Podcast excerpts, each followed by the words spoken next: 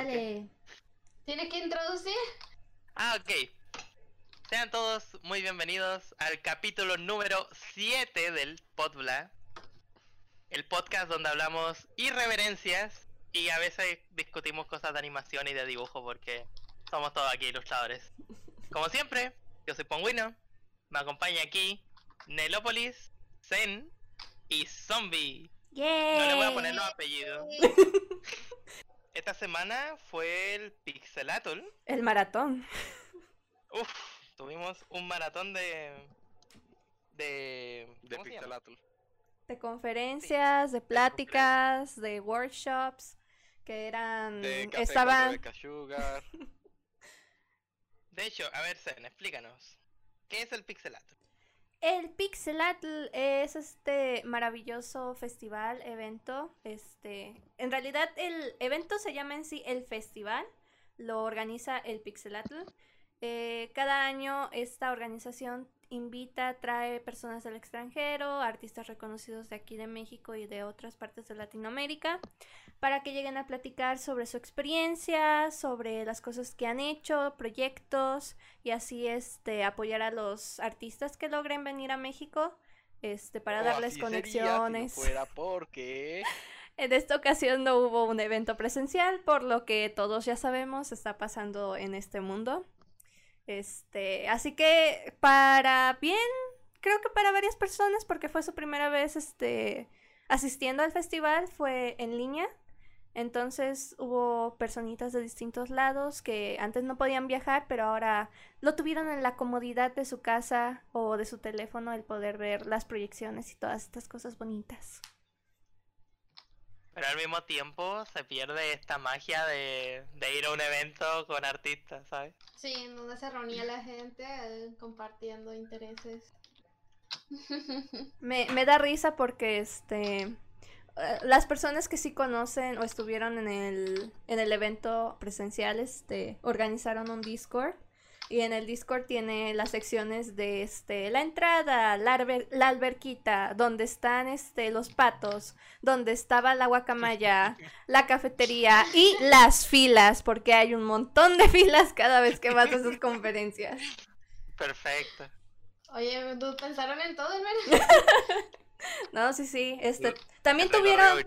También tuvieron este la sección de la mesita de tarjetas. Este, creo que lo mencioné en el anterior podcast. Eh, se supone que es esta mesita que está ah, iniciando la entrada del, del edificio. Y ahí los artistas llegan y echan su bonche de tarjetas para que cualquiera pueda llegar. Y si te gusta la tarjetita, te la llevas. Eso está genial. Sí, Sí. eso está muy cool. Debería en lo- todos lo- los he visto que lo hacen. Sí. Sí, he visto que lo hacen en varios eventos. Ay, En Comic Con y así en los Art Alice a veces ponen una mesa para la tarjetita. Mm. Es, es muy Pues bueno. ahí, ahí está, es un Battle Royale de diseño gráfico. La verdad, sí. sí. Porque si tú ves que hay demasiadas cartitas de uno repetido es porque quizás la gente no se la quiere llevar. Ah. No, pero está- de hecho está bonito coleccionar tarjetas eh, de Sí. presentación. Yo, yo, yo estoy. Yo estoy tratando de recolectar tarjetitas. Yo tengo varias. Es que hay, hay gente que le hace unos diseños geniales. Uf, Sí. Y es como, pues me la quedo. Es como Eh. un mini print. Básicamente, son de regalo. Eh, A ver, ustedes, eh, ahora sí que yo he ido a este festival durante cinco años, este, wow. entonces, no sé, este, qué, experiencia tuvieron los que me pudieron acompañar a ratitos en las proyecciones y eso, lo bueno, lo malo, lo que di- dicen no. Esto estaba mejor en presencial, obviamente, pero, pues bueno. Sí, lo, lo que sí era, bueno, nosotros porque lo vimos en Discord y demás, pero alguien que, bueno, haya comprado su entradita y se haya puesto a verlo, seguramente se debe haber sentido esta sensación de estar medio solo, aunque yo creo que la gran mayoría lo ha visto así con personas, ¿no? Sí. Pero sí, sí, sí sentía un poco de, lo que yo dije de no tener esa presión de, de hacer algo delante de la gente, estábamos un poco más a gusto, más tranqui, comentábamos y opinábamos acerca de lo que estábamos viendo, entonces hubo un intercambio de, de información, tanto en lo que estábamos viendo entre, y entre nosotros, la verdad. Eso estuvo Maravilloso. interesante. Sí, eh, hubieron un montón de conferencias, sea. so- habían conferencias a distintos niveles de producción. O sea, Sí. se notaba que alguna gente pues estaba en su casa con una lab y una camarita toda chafita. Sí. Eh, pero habían otros que sí, que eran de la misma producción o estudio, que estaban ya con, con buena cámara, tenían un fondo eh, de croma y se ponían en distintos lugares, eh, con la iluminación correcta y todo, y eso le da un mejor ambiente a la, a la conferencia, eh, ya que no se puede hacer en un lugar físico, entonces vimos, vimos los fondos, los libreros de todos. Sí, to- todos presumieron sus libros. A ver, si yo tuviera que poner cámara también presumiría mis libros. Sí, la verdad es que sí. Yo creo que, bueno, no sé cómo será presencial, pero al menos en este evento virtual y todas las conferencias se dio mucha prioridad al inglés. O sea que si, si no sabes inglés, pues básicamente te pierdes 90% de la conferencia. Sí, no es que el Sí. 100%, porque ya ves que hubo invitados que hablaban español, pero de todos modos hablaban en inglés. Sí, sí, sí. De hecho, en en una charla era de, de animadores de Latinoamérica, Ujú. de cómo, cómo ellos llegaron a la industria. Y pues todo en todos inglés. hablaban en inglés. Moraleja, aprendan inglés. Mucho inglés. Aunque sea eh, comido, pero lo que puedan entender sí les va a ayudar mucho. Sí, Bueno, de igual- sí. De igual manera entiendo porque busca, se ve como que el festival busca apuntar también a todos fuera de México o de Latinoamérica en general, ya que el inglés pues es idioma global. Eh, pero al mismo tiempo como que se siente una desconexión cuando gente que habla español empieza a hablar en inglés. se, se siente un poco esa desconexión. Pero fuera de ello, eh, ¿cuáles serían sus conferencias que más le llamaron la atención? Am, La de Star Wars, A ver, ¿de qué era la de Star Wars? de todo el pipeline de producción. ¿De qué Star Wars? Rebels. Esa es la serie animada, ¿no? Sí. Ah, ya. Ya. Yo, yo no tengo ni idea. Sí, básicamente era una conferencia donde mostraron de principio a fin cómo, cómo era todo el proceso para hacer las, las animaciones, el diseño de personaje, el modelado 3D. Eh, el storyboard. estuvo súper interesante porque eh, mostraron muchas diapositivas, videos Mm. detrás de, de escenas. Te explicaban Eh. cómo eh, afrontaron cada reto. Claro. Es- eso es lo interesante para mí de la conferencia. Mm, siento que se sienten más interactivas si tienen apoyo visual. Porque Sí. si, si llegan y solo, solo te hablan así como con una imagen de fondo como nosotros. Eh, ellos son un panel, básicamente. claro, es un panel. Entonces se, se sentía un poco así más interesante las que tenían apoyo visual. Ujú. Eh, y pues en el caso de esta de Star Wars, pues sí mostraron eh, desde storyboard, desde lo, el, el blocking de los modelos 3D, que al comienzo daba mucho miedo. No, sí, es la animación Eh, 3D. Me, me, me- me dio risa la parte donde los animadores mostraban, pues querían representar el movimiento de la espada láser y se ponían ellos a actuarlo con, con sus sables láser. Sí, sí, sí, eso, eso fue bastante interesante. Y es que de por sí, este, la mayoría de animadores, para quien no lo sepa, tiene que basar su material, pues, en grabarse a sí mismos, por más tonto que de repente uno se sienta. Los animadores son actores en detrás del escenario.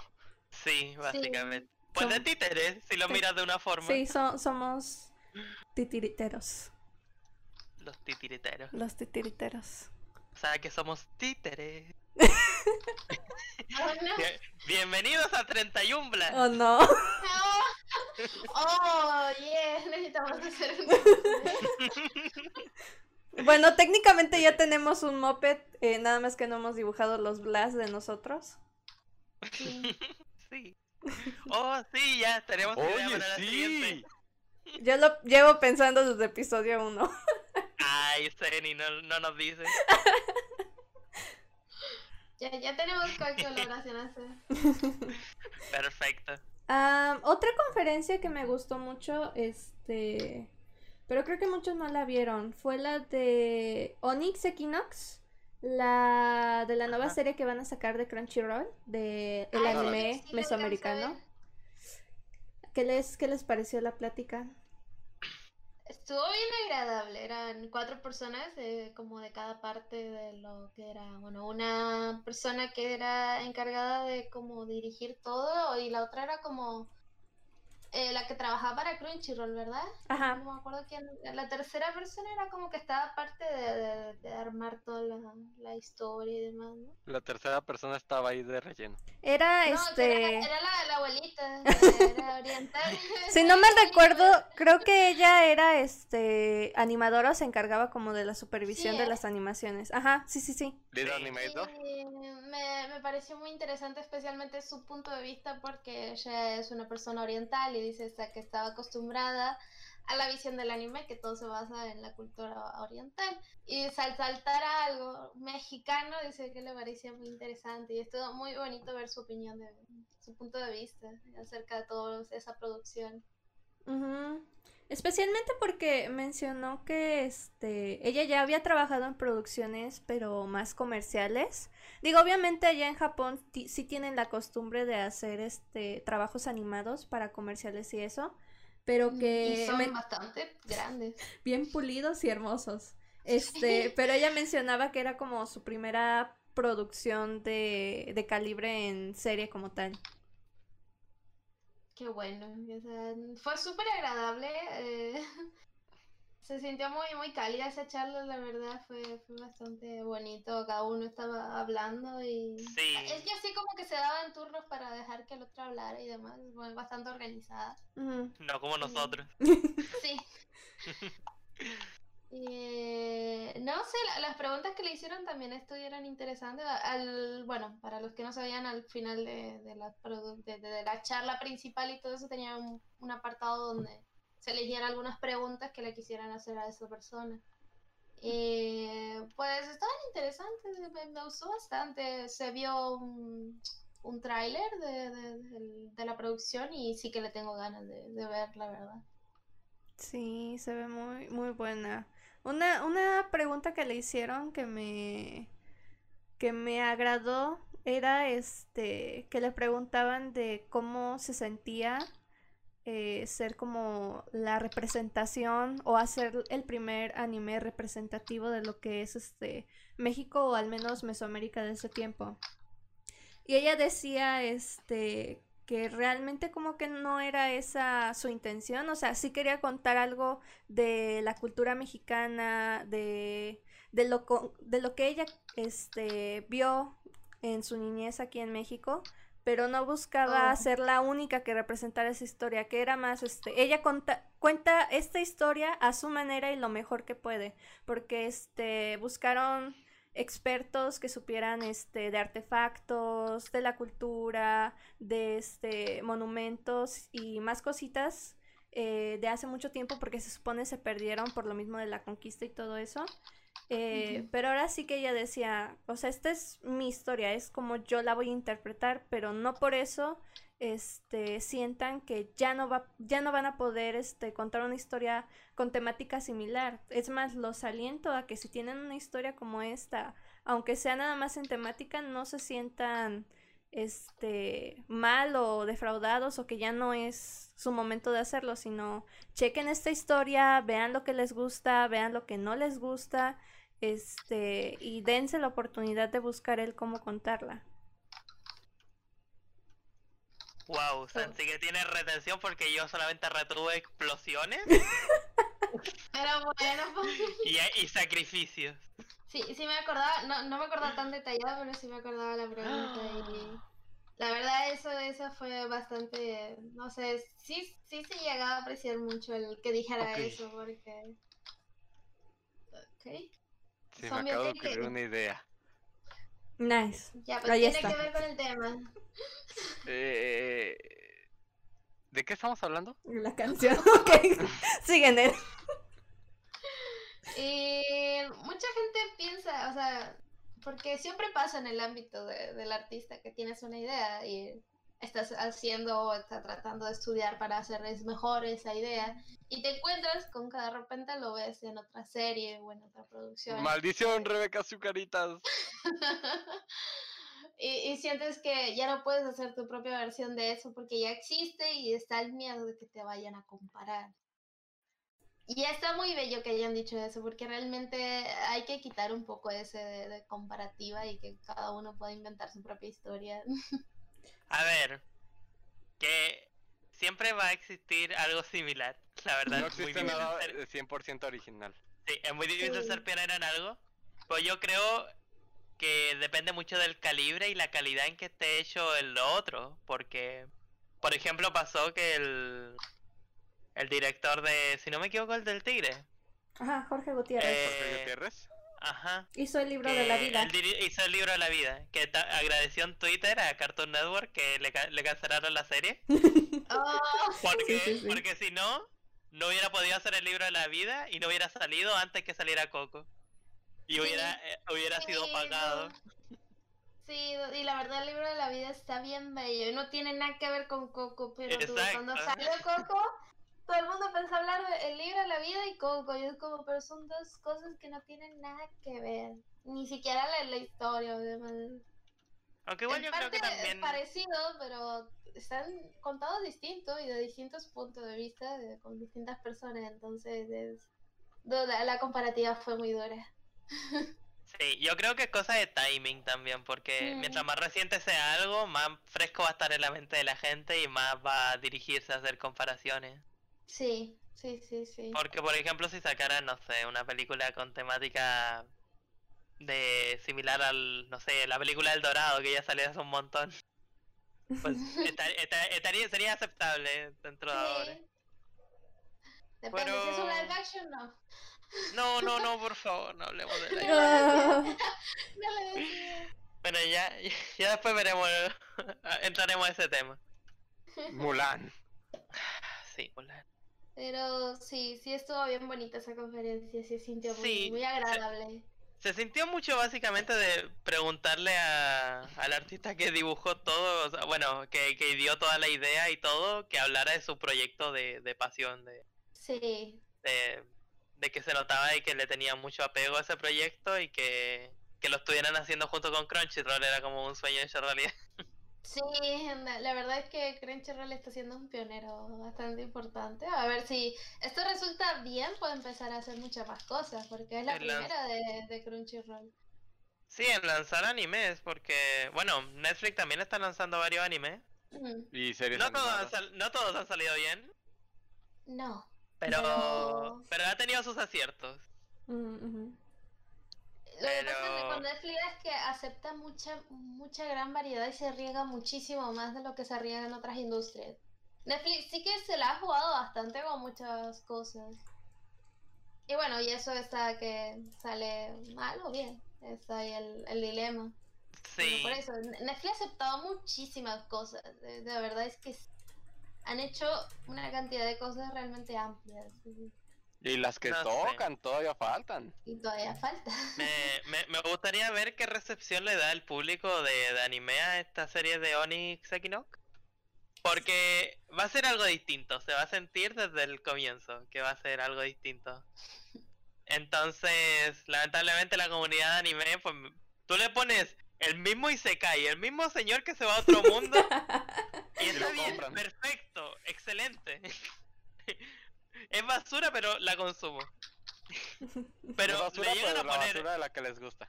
le llegan a poner algo diferente, personajes con otro de otra de otra cultura que no sea Japón. Es que Y- y estamos pum, acostumbrados a ver a Japón. Sí, Estamos supongo muy que es eso. acostumbrados. Y a- que cambien un poco eso también está súper. Ya, yo, yo apoyo muy fuerte esa idea. Pues sí, yo, yo espero que la serie salga bastante bien y. Y si es buena, que sea bien recibida. Sí, Porque, bueno, ahorita igual se está abriendo bastante más el mundo de del anime, se está volviendo algo más mainstream, por así decirlo. Ya y eso bueno, eso ma- está más oportunidades. Sí. Es que con esto de la cuarentena mucha gente también empezó a descubrir los animes que ponían en Netflix y se, inter- te- se interesaron más en eso y empezaron a buscar. También la cantidad de gente que consumía eso aumentó bastante por la cuarentena. Entonces, hay mucha más gente que está aceptando más todo este contenido. La verdad es que sí esperamos que le vaya bien para que, digo, con esta primera tanda, si sale bien y es un éxito, ya Crunchy como que va a tener un poquito más de, vaya, confianza de la comunidad para que tenga esa aceptación y decir, ok, si sale de Crunchy podemos darle el 70% de esperarlo con gusto y el 30% de, "Mm, lo dudo todavía, Rick, pero subiría más porque después de sus como anteriores intentos en otras ocasiones que no quiero tocar este su otra su otro proyecto este Pues ahorita Crunchy sacó un anime basado en un manhwa, ¿no? Eh, uno de pelea. El Tower of God Tower of God. o Sí. el God of High School. Los dos, los dos están basados en manga. Mm. el Man- manga Eh, Mangua. manhwa, perdón, Manhwa. manhwa. Es sí, no- importante. nos salen muchos anime de manguas. Siempre es manga y no manga. Es que la industria del manga es relativamente nueva en comparación a, Sí. al manga. Ah, Pues se expresa mucho como webcomic, ¿no? Sí, Sí, yo estaba mucho más acostumbrada con a leer manga, pero ahorita leo mucho más manga que manga, la verdad. Es que, sinceramente, he visto algunos manguas y es como todas las páginas a color y es como, wow. Sí, y, y- y me quedo, dude, es que algunos sí que se las van, otros sí que quedan, eh, un, por ejemplo, se centran solo en una sola gama de color y algunas páginas a color, y eso está bien, ahorra trabajo. Pero el manga también, eh, eh, la forma en la que hace el estilo, porque se, se juegan más, no tiene que ser sí o sí personajes anime. Eh, yo estaba leyendo el de Olympus, que es un manga, manga o cómic, como quieran decirlo, de, eh, que se basa en la historia romántica de los dioses que- del Olimpo. Eh, te, te explican un poco de eso, pero el estilo en el que ese artista se, se la juega por pintar las páginas y demás sí que está muy interesante porque es mucho más cartoon que otros que he leído y los personajes solo llevan un color, cada personaje. La prota es toda rosa. Entonces es, es, es bastante cool explorar el, el ámbito del manga. Yo creo que podrían hacer muchas más series eh, si, si sacaran esas ideas y tomaran. Pues ahorita mm, no me acuerdo cuál era la que le estaba yendo bien. No sé si era God of High School o, o Tower of God. Pero ya, ya es un paso. Es un paso de que el mundo del manga te- se vuelva más conocido. Y se logren sacar más proyectos así. Eh, volviendo un poco al tema Mm. eh, de las conferencias del Pixelatl. Ah, una, una conferencia que a mí me gustó fue la de Wizards. ah eso también estuvo Confírmame, buenísima ¿se llamaba sí. así? sí este fue la la- es la tercera temporada de, de, de esta que de Tales of. Arcadia. Uf, Exacto. Tales of Arcadia, lo amo. Bueno, pues nos dieron un, un, un inside out de, de- del behind the scene de, de lo que hacían al momento de creación de personajes. Eh, nada más por especificar el nombre del artista, eh, lo voy a pronunciar mal muy posiblemente. Eh. Jinhue Shen. Jinhue Shen. Este, Ajá. ella se encargó de, de estar en la parte de... ¿Dijo supervisión o dirección de arte conceptual? Creo que era arte conceptual. Sí, arte conceptual se me hacía. Ajá, este, y ya como tú decías, este, toda la parte interna desde el boceto del personaje y cómo trasladar ciertos elementos a... Porque el proyecto final, yo no he visto la serie, este, pero decía ahí que el proyecto final era este 3D. Entonces se, se traspasa diferente el, el dibujo a, el modelo ya. De hecho, esa serie juega mucho con. En el 3D, Mm. juega mucho con lo que son los movimientos de cámara. Mm. Sí, ahí Ujú. mostraban más o menos cómo era la creación de, de ciertos personajes importantes. Mm. eh, donde pues ella hacía los bocetos, recibía feedback, eh, iba progresando. Y creo que mostró este personaje que era como de plantitas. Sí. eh, y fue divertido porque le había puesto una capa. Y después dice, en el modelo final le quitamos la capa porque las capas son difíciles de animar. Sí. Con caras. Son caras. sí, son caras. sí. Así que ya saben, si quieren vender su producto, no, no pongan capas. Escuchen a los de este, los increíbles, las capas sí son caras. Sí. No, No. Kate. Eh, Solo personajes como Darth Vader tienen esos lujos. Sí, Darth Vader merece una capa. Es que No. no puedes ponerlo sin la capa. Es que sin la capa, sin la Se capa. ve muy weak sin la capa. Sí, sin la capa Es como un dude más. No, pero sí me gustó esa, esa conferencia. eh, mostraban mucho de, que más, tarde. más que sí. detalles, eh, ellos lograban trabajar rápido. Entonces, el, el lograr plantear la escena rápidamente, el hacer los thumbnails, eso sí era bastante interesante. Eh, y el uso del color también. Del Y uso bueno. color, yo llegué para ese momento y dude, es, es- Wow. es Sí. muy interesante hacer estudios de, de iluminaciones, colores, de temperaturas. Y, y sí que me, e- ese día terminé con dude, quiero hacer un fondo ahorita. Te- Terminé con muchas ganas de, de experimentar cosas de, de los colores. Ay, sí. Hay que, bueno, en cada, cada presentación, cada presentación se recordaba de hacer un portafolio. ¿Qué Sí. consejos hacer de hasta, hasta en cada una y, y después había conferencias únicamente para hablar de portafolios. Sí. Es Bueno, tema, es un tema muy importante, la verdad. Antes de que veamos tema de portafolio, eh, ¿te gustaría comentar si te gustó alguna conferencia en particular o, o recuerdas Mm, alguna? Porque sé que no estuviste en muchas. Tomo eso como un no. Estás recordando. Eh... No. ¿No? Creo que sí nombramos la que estuviste. Sí, sí, por eso. Es que después tuve la con la de Disney, que también habló mucho acerca de eso, que la de Disney era muy... De hecho, las preguntas que le hicieron era base de portafolio. Todo lo que le hicieron a esa señora. Pero... ¿Cuál era? Ah, sí, había una conferencia donde, pues ella de Disney, no me acuerdo en qué, en qué área de, de Disney. No, no me acuerdo Eh, el área. Estoy tratando de acordarme. De alguna parte de Es que animación. hubo muchas conferencias. Sí. Pues básicamente ella era la que recibía los portafolios. Ah, ya, ya, ya, ya me acordé. Este. recuerdas? Sí, ella, ella no estaba, o sea, ella nada más se encargaba de reclutar a las personas o a los artistas, pero Claro. ella como tal no, este, manejaba mucho de la parte artística, o sea, ella no era artística, nada de eso, este, Era más de recursos humanos. ajá, era recursos Eh, humanos. eso mismo. Entonces, todo le, le preguntaban acerca mucho el tema de portafolios y demás, y había varias preguntas in- interesantes y estaban bien. Y, por ejemplo, ahí nos habíamos enterado que Disney, lo- la, la gente sí revisa la página esta Art Station. que, que ellos sí, sí, sí se fijaban mucho en esa página también. Sí, o sea, si estaban interesados Ah, sí. si iban a checar el ArtStation. Eh, Bueno, conociendo a Disney, pues pedían bastante nivel. O sea, la gente que Mm. reclutaban tenía que estar al nivel de estándar de, de la industria. Eh, y wow, pedían demasiados detalles.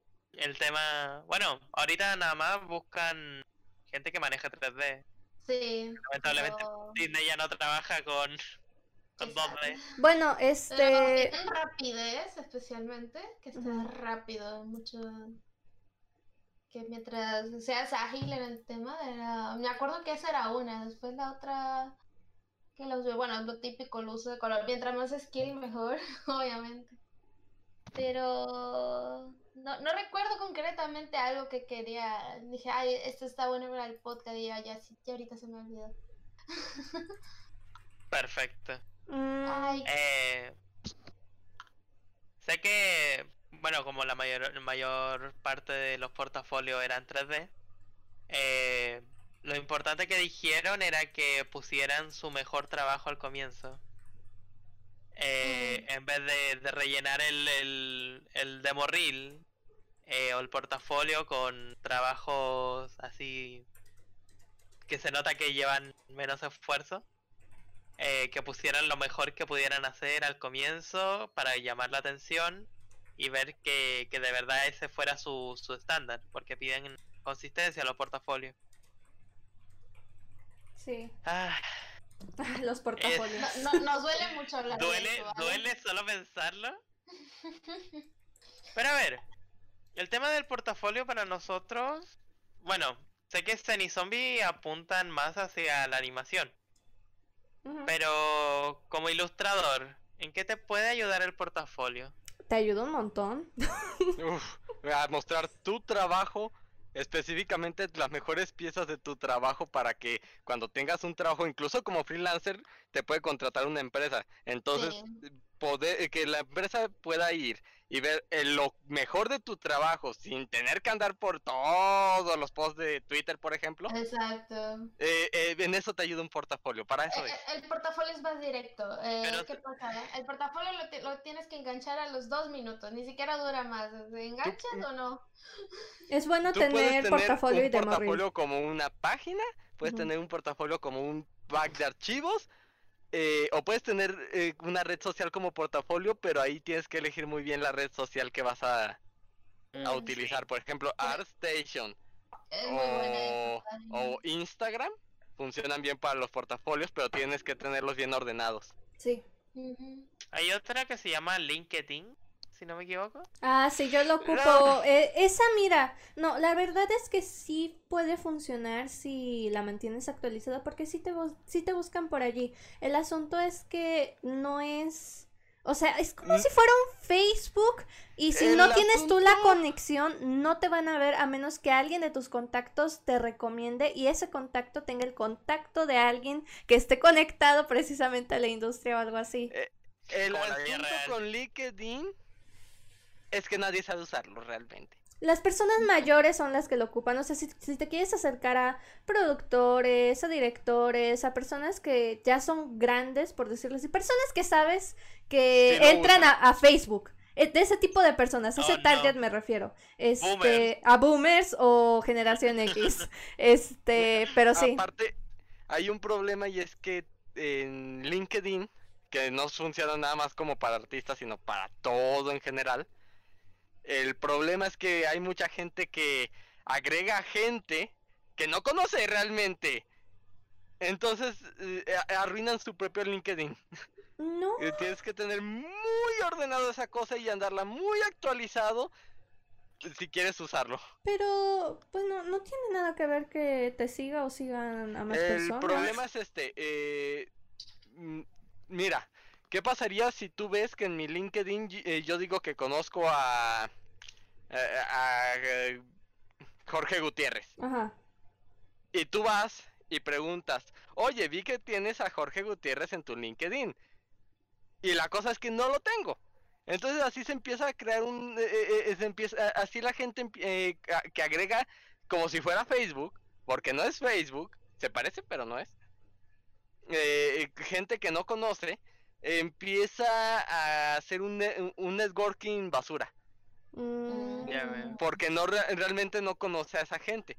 Tienes que tener mucho cuidado de conocer, eh, de agregar solo a la gente Claro. que realmente conozcas para que eh, se, eh, para que vean eh, se vea tus conexiones y se genere el networking bien. mm, ok, ok. Eso no lo sabía.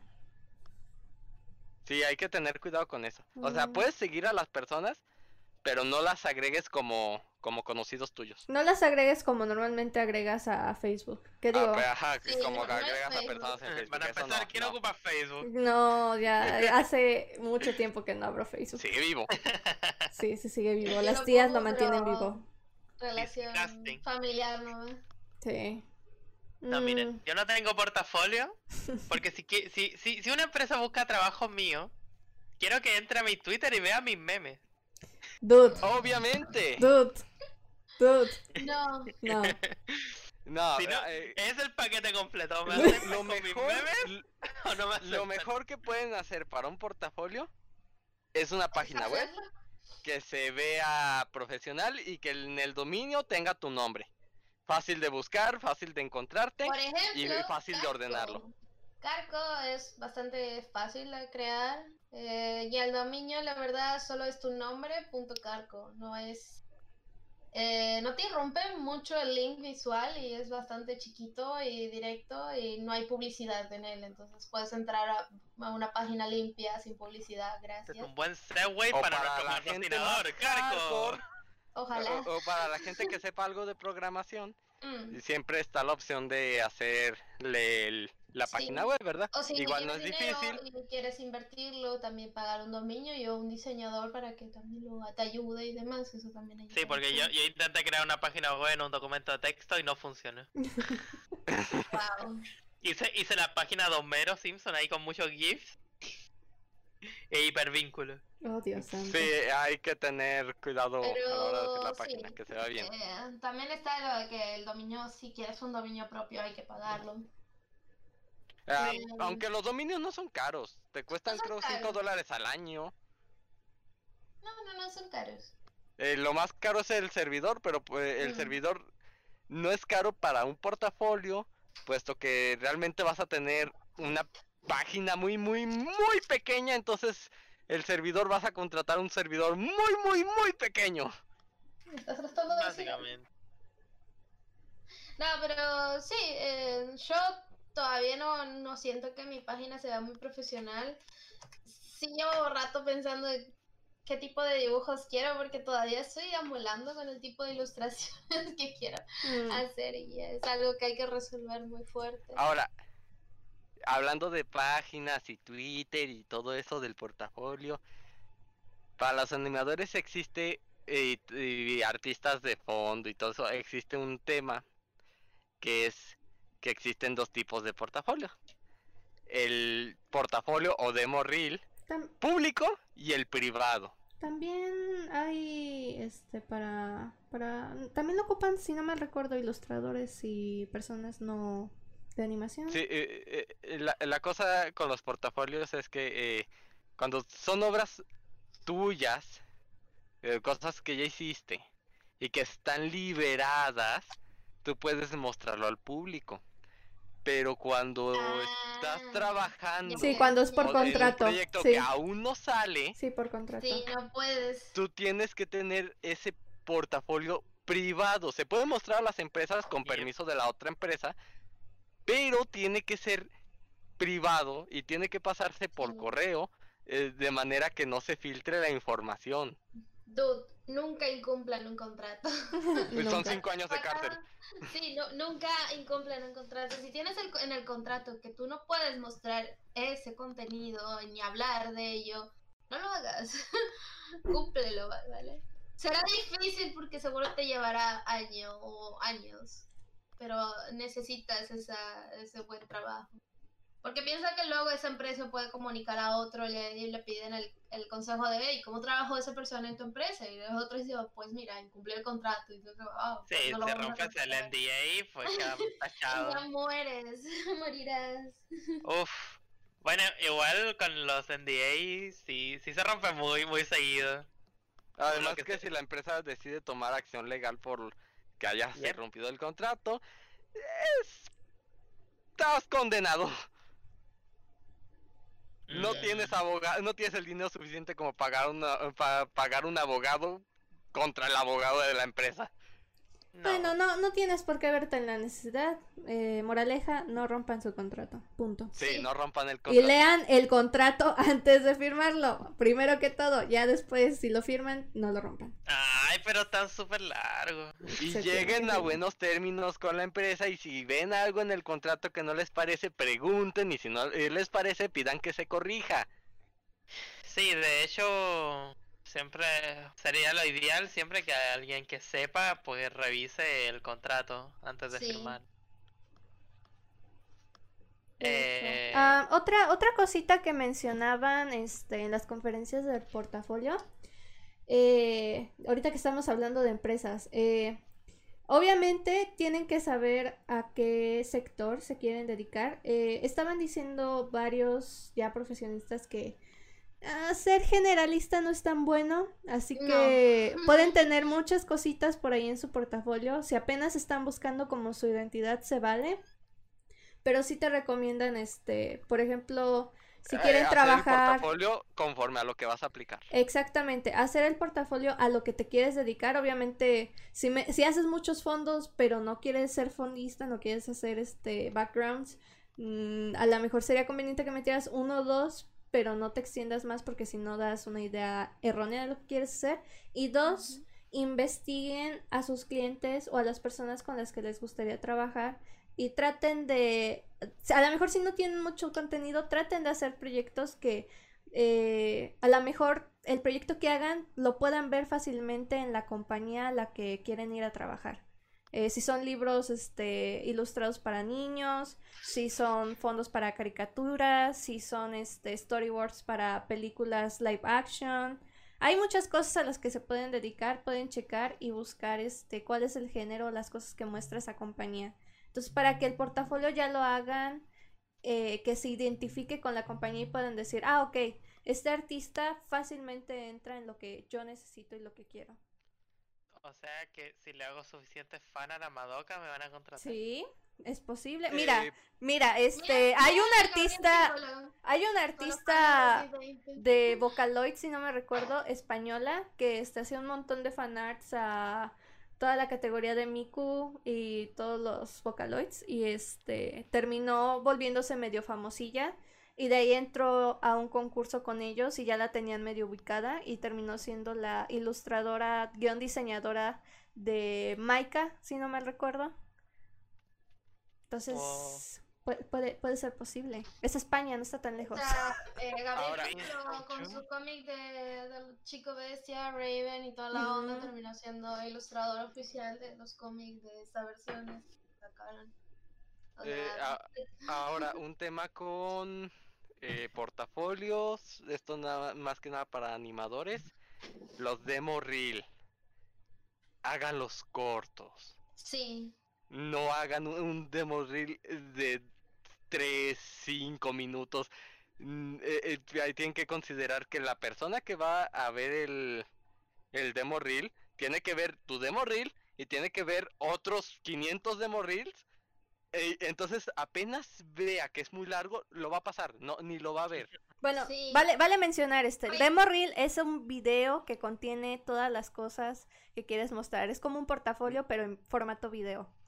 Eso sí. sirve más que nada para animadores o trabajos similares a la Eh, animación. también lo ocupan ilustradores. He visto que muchos lo ocupan para mostrar su trabajo más entretenido y cortito. Pero sí, como dice Zombie, no se pasen al menos de los dos minutos. Ocupen Eh, dos música. minutos es un demo reel, es un demo reel largo. Sí. 30 segundos, un minuto está bien. Sí. Mm. Este, pero sí que busquen música que sea adecuada para lo que van a mostrar, no sea muy ruidosa, o si el estilo que buscan que sea impactante, traten de que no arte a la persona, coloquen sus Ah, sí, datos. esto es importante, no pongan música.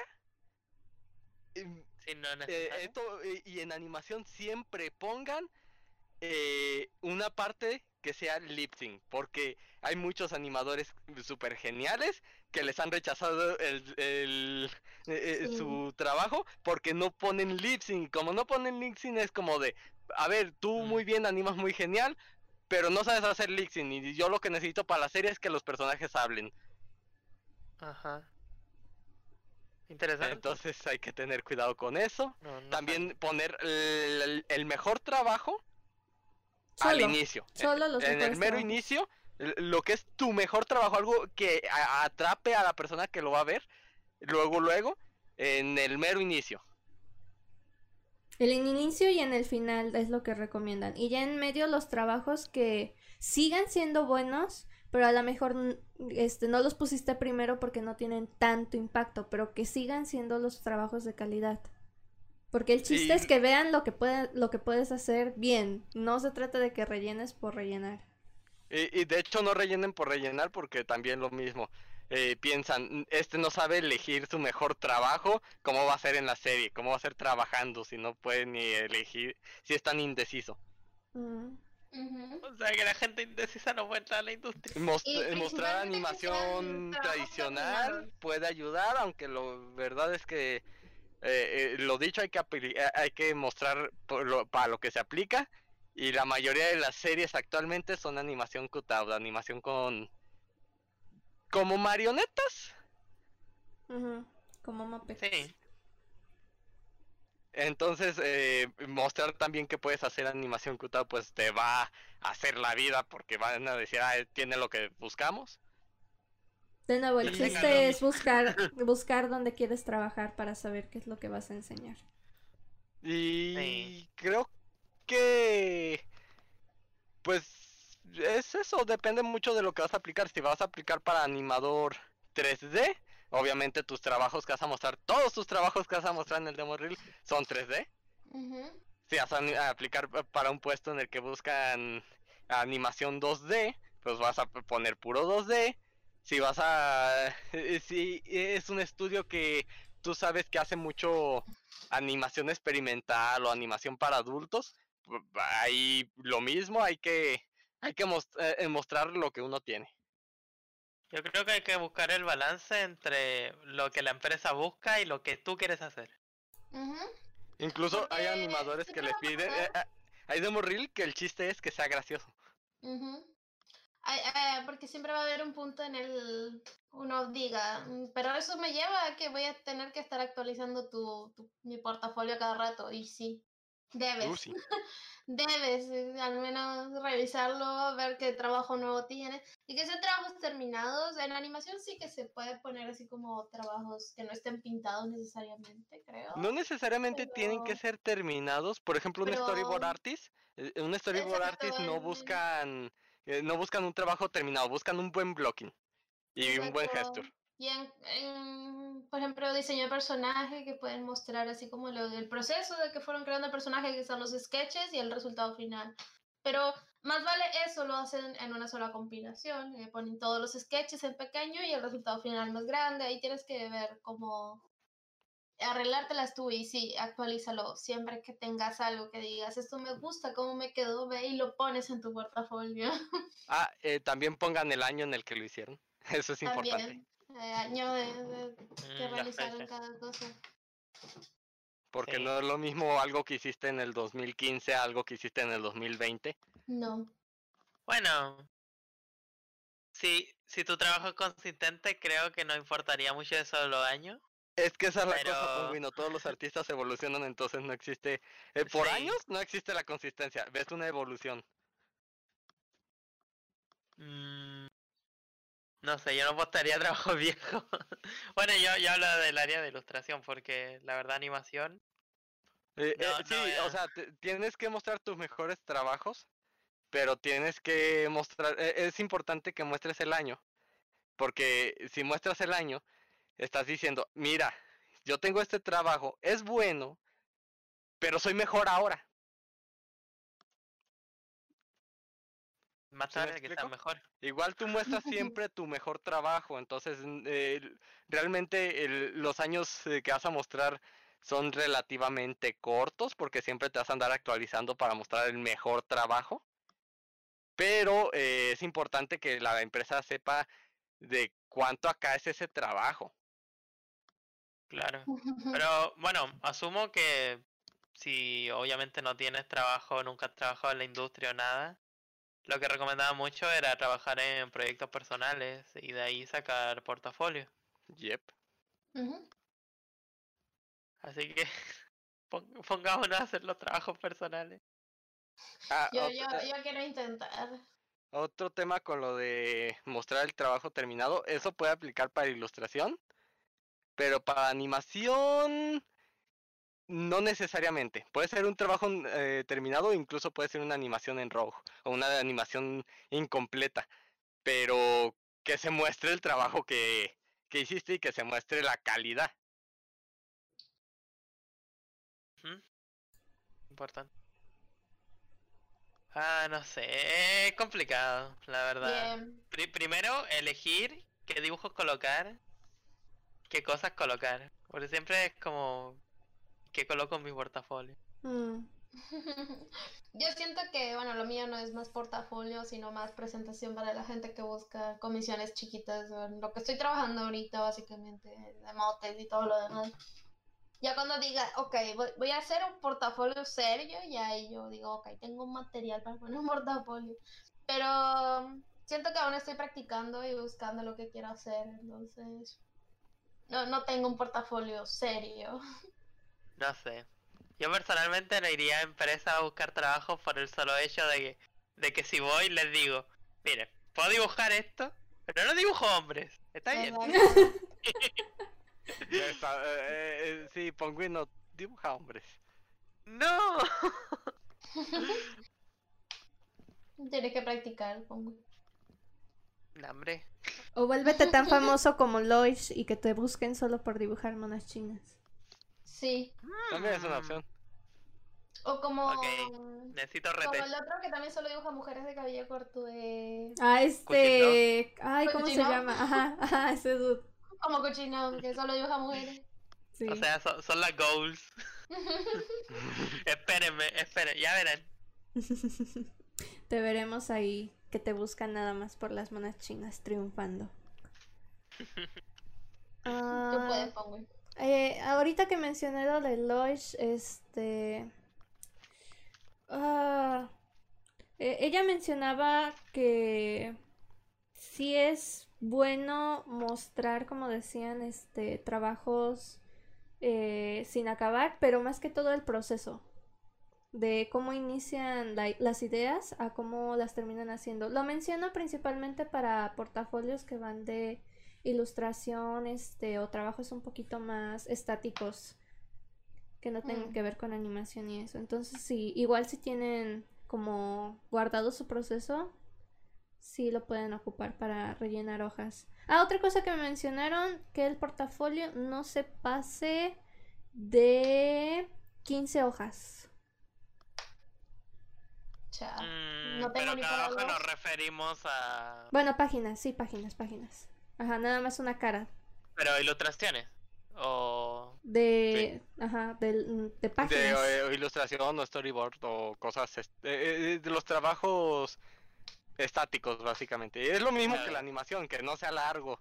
Si una persona ve más de 15 hojas es como de, eh, ¿quieres que lea todo esto? ¿Sabes que tengo un trabajo yo también? Sí, o sea, ponerlo, de nuevo, poner lo más importante al inicio y al final para cerrar a gusto, pero sin no pasarte de esa cantidad máximo. O sea, pues si pueden hacerlo más chiquito y que convenzan a la persona en unas siete páginas, ocho a lo mejor, Lo suficiente como para que vea su trabajo, pero no lo suficiente como para hartarlo o que sea demasiado trabajo el solo mirarlo. O que sienta que no tiene suficiente trabajo y por eso solo estás mostrando eso. O que estás rellenando por rellenar. Mm. Que no No. sabes elegir tu trabajo. Y sí, es... Y reiteremos que también eh, en el tema de ilustraciones es la idea principal y el resultado, eso lo puedes unificar en una sola imagen que se vea como el principio, el- la imagen como partió a cómo terminó ya, y eso cuenta así como una, una hoja. Pero pon el trabajo que más a ti te guste o que digas que te sientas como más orgulloso de él, porque es el- uno de los dibujos que más cariño les pusiste, entonces es por ahí uno de los mejores que tienes para exhibir, eso también tiene que, que ser importante. Que se vea tu esencia en el dibujo. Ujú. Qué loco. Eh, creo que una vez discutimos esto, pero era como de videojuegos. Mm, Eh, si, si pudieran elegir una empresa o, o proyecto, ¿en qué, qué les gustaría trabajar? Algo relacionado con Rayman. ¿Con qué? Rayman. Rayman. Yep. Oh. Si fuera O sea, quiere- videojuegos, sí, me Quiere trabajar para Ubisoft. Sí. Pero Pues ¿en es qué, área te gustaría? Porque hay uf, un montón. A- animación, obviamente. Pero en la parte de animación tú solamente haces lo, las keys. No, depende de la Oh. animación. La animación eh, se divide por jerarquías. Ajá. Está lo que le llaman el, el anim- eh, eh, animador junior, que es a lo que yo aspiro ahorita, que es básicamente el que se encarga de... El mono eh, in between. eh, Sí, básicamente, eh, eh, los que suelen ser más directores y que se encargan más de las, de las claves, no- eso no significa que tú no te encargues de las claves, simplemente es el rol que te toca, a veces te van moviendo porque hay que cubrir mucho trabajo en muy poco tiempo. Eh, pero los que se suelen encargar más de eso son los senior animator, la gente con muchísima más experiencia. Mm, Interesante. Yo iba a O sea- decir algo, pero suena menos cool. A, a ver, Nel. Que, que yo dije, a mí me gustaría trabajar en algo 2D y demás, y yo me conformo con hacer el clean. Nel. Tú tienes trabajo asegurado. Es que el cleanup es un trabajo seguro, es de al te pasar algo que ya está hecho. y tú no tienes que marcarlo. De hecho, yo me estoy. Eh, eh, eh, me mi- gusta en- la razón de la que cambié la Clip Studio por Toon Boom es porque en Toon Boom es muchísimo más sencillo hacer el cleanup. Tengo, tengo que probar de verdad. Pero, pero al mismo tiempo el cleanup es trabajo pues repetitivo, o sea, no, no te da poder creativo. Bueno, No, poco, así ínfimo. Ya, yo, yo soy muy conformista, como- pero... Puedo elegir el grosor de la línea que yo quiera. No, no, No, puedes. no, no Porque puedes. el grosor de la línea que tú quieras tiene que pasar por revisión con el director de arte y si el director de arte no te la aprueba, va para atrás y hazlo de nuevo. Todo tiene que Ah, estar en hombre. modelo. Sí, sí, sí, todo tiene que seguir y te- más vale que te apuntes el tamaño del grosor de cada parte que usas porque, uff. es que como primer trabajo a una empresa sería bueno como experiencia, ¿sabes?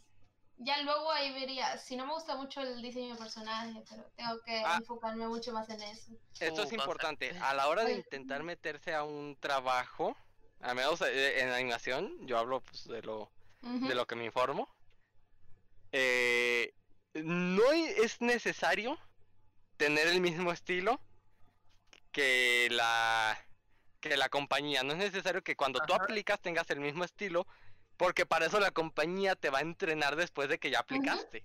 Exacto. Muchas veces buscan gente nueva para que, que esté abierta a que ellos se adapten a cómo trabajan. Ah, y esto es sí. importante.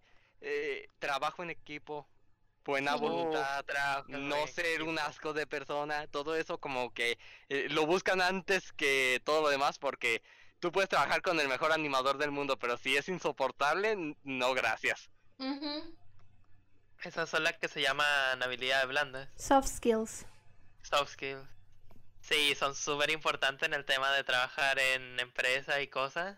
Bueno, de aquí ninguno tiene experiencia, pero nos imaginamos cómo es tener que trabajar en equipo y que alguien te revise los trabajos y O cosas sea, así. ya, Yo ya, me ya saben. imagino del trabajo en el que ando un poco, el cómo es. O sea, Bueno, como ingeniero me imagino un poco el cómo va la tirada. Es que no cambia de, del- del- de los grupos en tu escuela, o sea, sigue siendo la misma dinámica. Está el dude que este va, va a comandar al grupo, está el dude que va a dejar que los demás hagan los trabajos y en el momento en que le señalen algo va a empezar a trabajar y está el que este está a cada rato checando qué onda con todos y administrando y no sé qué tal. Es, es lo mismo. o sea, Y yo llevo el café. Como, yo como profesora, dude, uno dice a los profesores, ellos eligen qué enseñar. Es como, ya, ya quisieras, compañero, que los profesores no eligen ellos qué enseñar. eh, también esto es importante. Cuando te bueno. metes a la industria, no esperes que luego, luego te vayan a decir, oh, qué genial tu idea,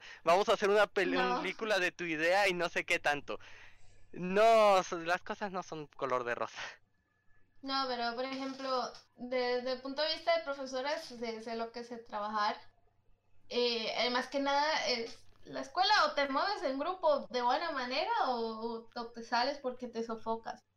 Básicamente los profesores están en los ramos, luego tienes al director y del director tienes a, a- a lo que es el gobierno y demás. ¿Qué hace? Bueno, el gobierno dice, ok, este año en las escuelas se va a enseñar X. El orden en el que lo quieren enseñar más o menos está ahí, pero pueden alternar un poquito según con orden previas o demás, o cómo Sí, a- a- eh, enseñarlo. pueden adaptarlo para... Exacto. Adap- como mejor enseñen. o demás. O el tema de cómo enseñarlo. Ahí también es- se puede cambiar. Entonces, bueno, el, el, el director de esa escuela dice, ok, en un año solo vamos a llegar hasta aquí. A ver, enseñar. Ya si, si vamos a, a llegar más o menos, lo vamos a ir variando, pero se calcule que hasta aquí se enseña, ok, le, le pasa a, lo- a sus, a los profesores la lista de qué se va a enseñar ese año, dependiendo tu materia, tu área. Y hay, a veces hay colaboraciones entre áreas, entonces tienes que hablar con ese otro profesor para estar de acuerdo y demás. Mm. Eh, el caso de arte se colabora mucho más porque están los, los días festivos. Y bueno, día festivo histórico, te, te tienes que poner en colaboración con los profesores de historia y organizar algo. es, es bastante, bastante largo.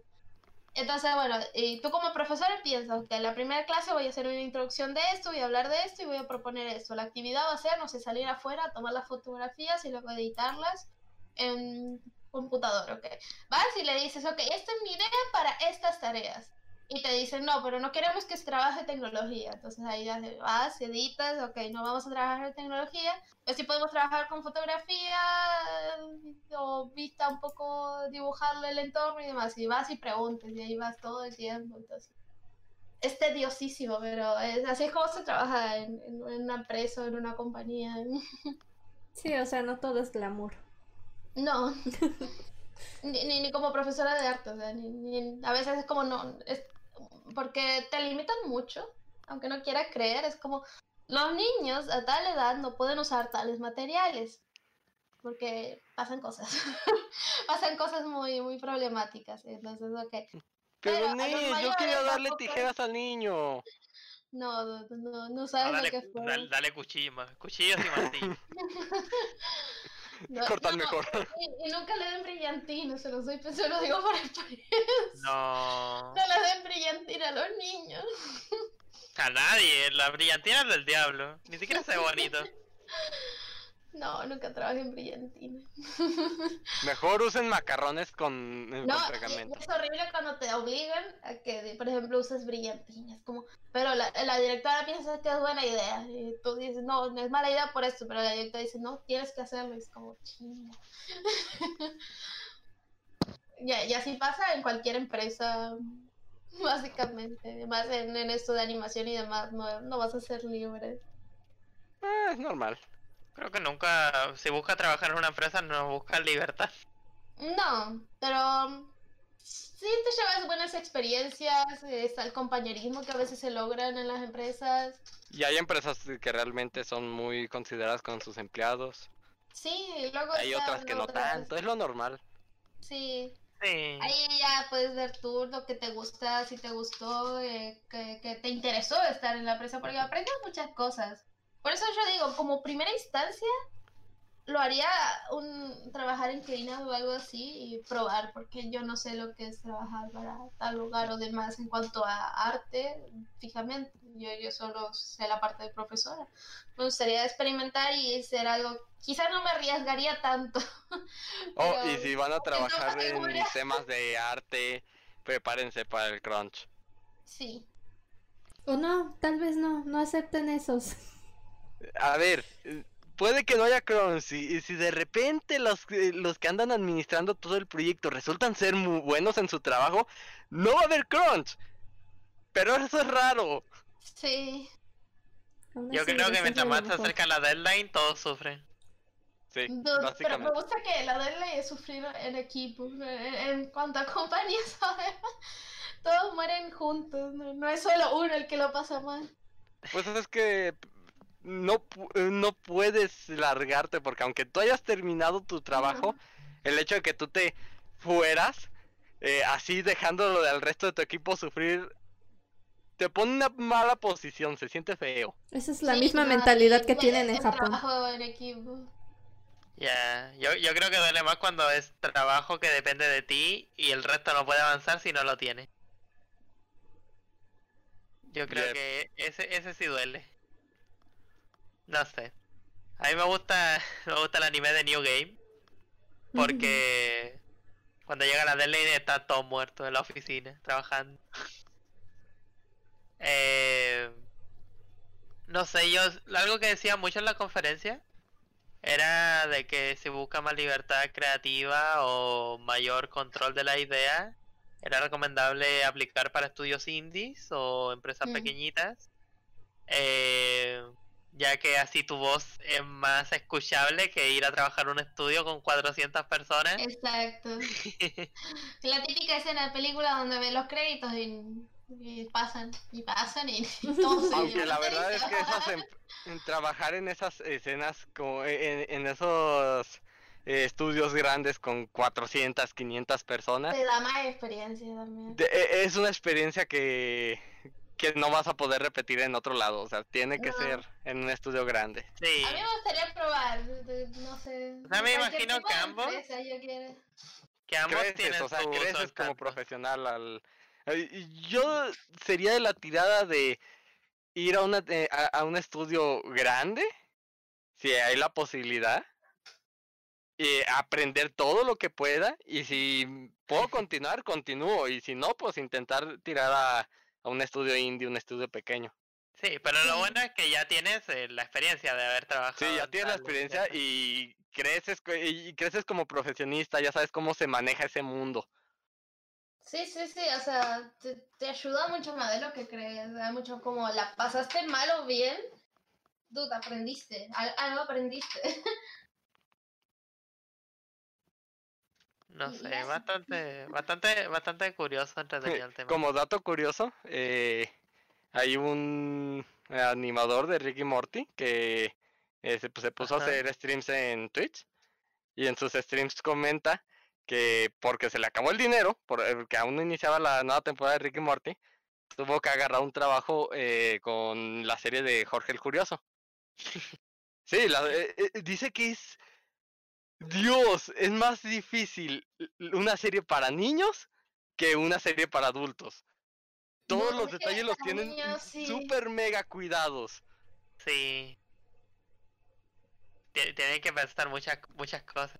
Es, de- ¿Quién, piensan los niños? es que creo que oh, hubo otra conferencia, no me acuerdo quién lo mencionó. Creo que fue con Rebecca Sugar, eh, que decía que se nota mucho la diferencia de equipos, y aquí el Dude lo está diciendo perfectamente, porque con ciertos proyectos, creo que, creo que mencionó con Nickelodeon alguien y Cartoon Network. Ah, no, no, fue con, fue con otros animadores, otras chicas, este, que decían que en Cartoon Network eh, el equipo de trabajo era muy callado, muy metido en su trabajo, en lo que estaban haciendo, este, un ambiente muy relajado, muy chill, muy cada uno en su asunto.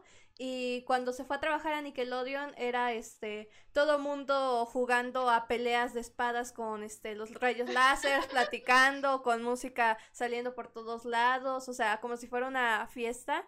Entonces, este, el ambiente sí cambia dependiendo de dónde estás trabajando. No, no porque ya hayas trabajado con unos estudio. estudios, ya, ya va a ser así en todos.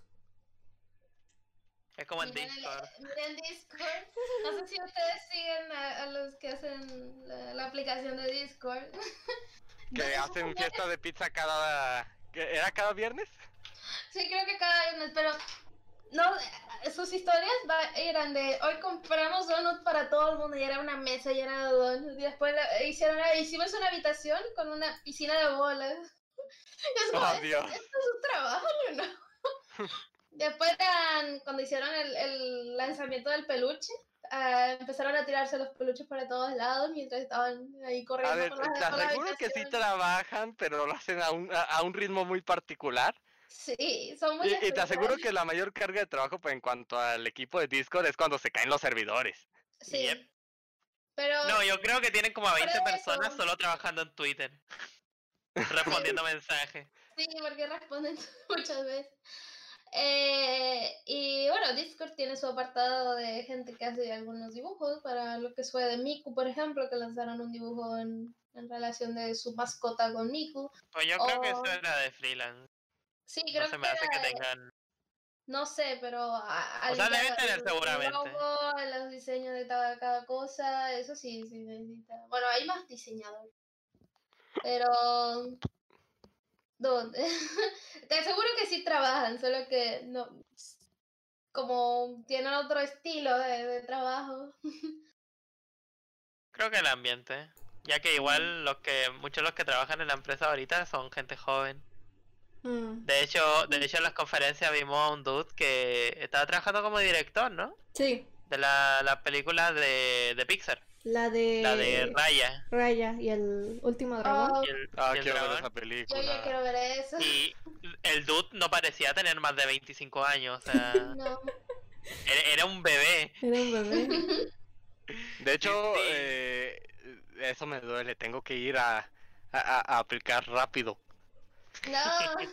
No, Ah. bueno, tienes no que creo- ir. No creo que haya una edad, estereotipo. No, no hay una edad. eh, aunque sí es cierto que agarran a gente joven para los trabajos de animador junior. Más que a, y a la gente más eh, vieja, por lo mismo de que es, es más experimentado, se supone que es más experimentado, eh, suelen aplicar más a animador senior. Va por jerarquías esta cosa. Estamos muertos, gente. Pero de todos modos, o sea, tienes que ir a aplicar cuando estén pidiendo o estén ofreciendo el puesto, porque si lo haces cuando no, No, lo sí, están sí. pidiendo, te van a Yo- dejar Yo sepultado. entiendo, n- eh, es eh, estar al tanto, eh, ver que, si hay un trabajo que de repente sale que me interese. Igual ahorita no he podido, eh, tengo, he visto unos que me interesan, pero no he podido. Hace poco pa- pasé uno de Netflix que estaba buscando para todo tipo de... de- Sí, de- lo sé. Pero no he Eh, podido aplicar porque el problema es que la lista porque buscaban para cada categoría de arte. Y era el Sí. director de arte, el que le hace los fondos, estaba todo, digamos, todos los puestos. que- eh, querían hacer una Ah. serie completa, lo más seguro. Sí, Eh, y era como, ah, qué pero- pero no está en portafolio. Mm, El problema es que, eh, al menos en mi caso, tengo un trabajo ahorita. Sí. Tengo unos proyectos que tengo que terminar antes de decirle adiós a este trabajo. Y ya cuando termine, ahora sí, aplicar con todo. Ay, ya. Entonces ponte a hacer tu portafolio. eso haré. Y Zen también. Y yo también. Y Snell también. Yay. Y ahora yo me voy. No, tú también. No te puedes ir. Clase puedo. que practicar. ¿Puedo mutearlos? Sí, me quedo hablando solo. eh... Zen, ¿a ti qué, qué, qué tipo de rol te gustaría si tuviera la oportunidad de trabajar en la industria? Mm, la verdad es ¿Hacia dónde que creo que... Ay, es que todavía no estoy muy segura como a qué me quiero meter, porque por un lado quisiera entrarle igual que Zombie a ser animadora, este, pero me llama mucho la atención también lo que es este diseño de props, diseño de personajes, este, backgrounds. Me- me- como un poco de todo. Trato de. Es que todavía no me decido bien. Porque sé que todavía me faltan skills en perspectiva y todo lo demás. Ah, no. Pero bueno, eh, de- esos, esos son como mis tercier, te- las primeras, las primeritas opciones porque sé que este, como que son los puestos que más buscan, pero si pudiera elegir así directamente sería storyboard. Yo, yo en verdad quiero meterme con historia. Mm, Me gusta mucho la idea de poder este, tomar el script y dar cómo va a ser este, cómo va a seguir la historia, cómo se va a contar, qué cosas van a estar en la pantalla y qué información se va a mostrar. Esa, Sí, esa parte me gusta. muy bien, la verdad. Yes. Súper bien eso. Igual los, pero... igual lo- los storyboarders hacen, trabajan muy de la mano con el director, ¿no? Mm. eh, con los guionistas. Con los guionistas. Con los guionistas y el director. El direct- con el director del área. Porque con el director general, como que trabajan todos, pero el director general es justamente eso, muy... eh, eh, tiene que andar cuidando que todo esté funcionando, no solo un área. Sí, ¿no, no, hay, ¿no hay otro rol específico para eso?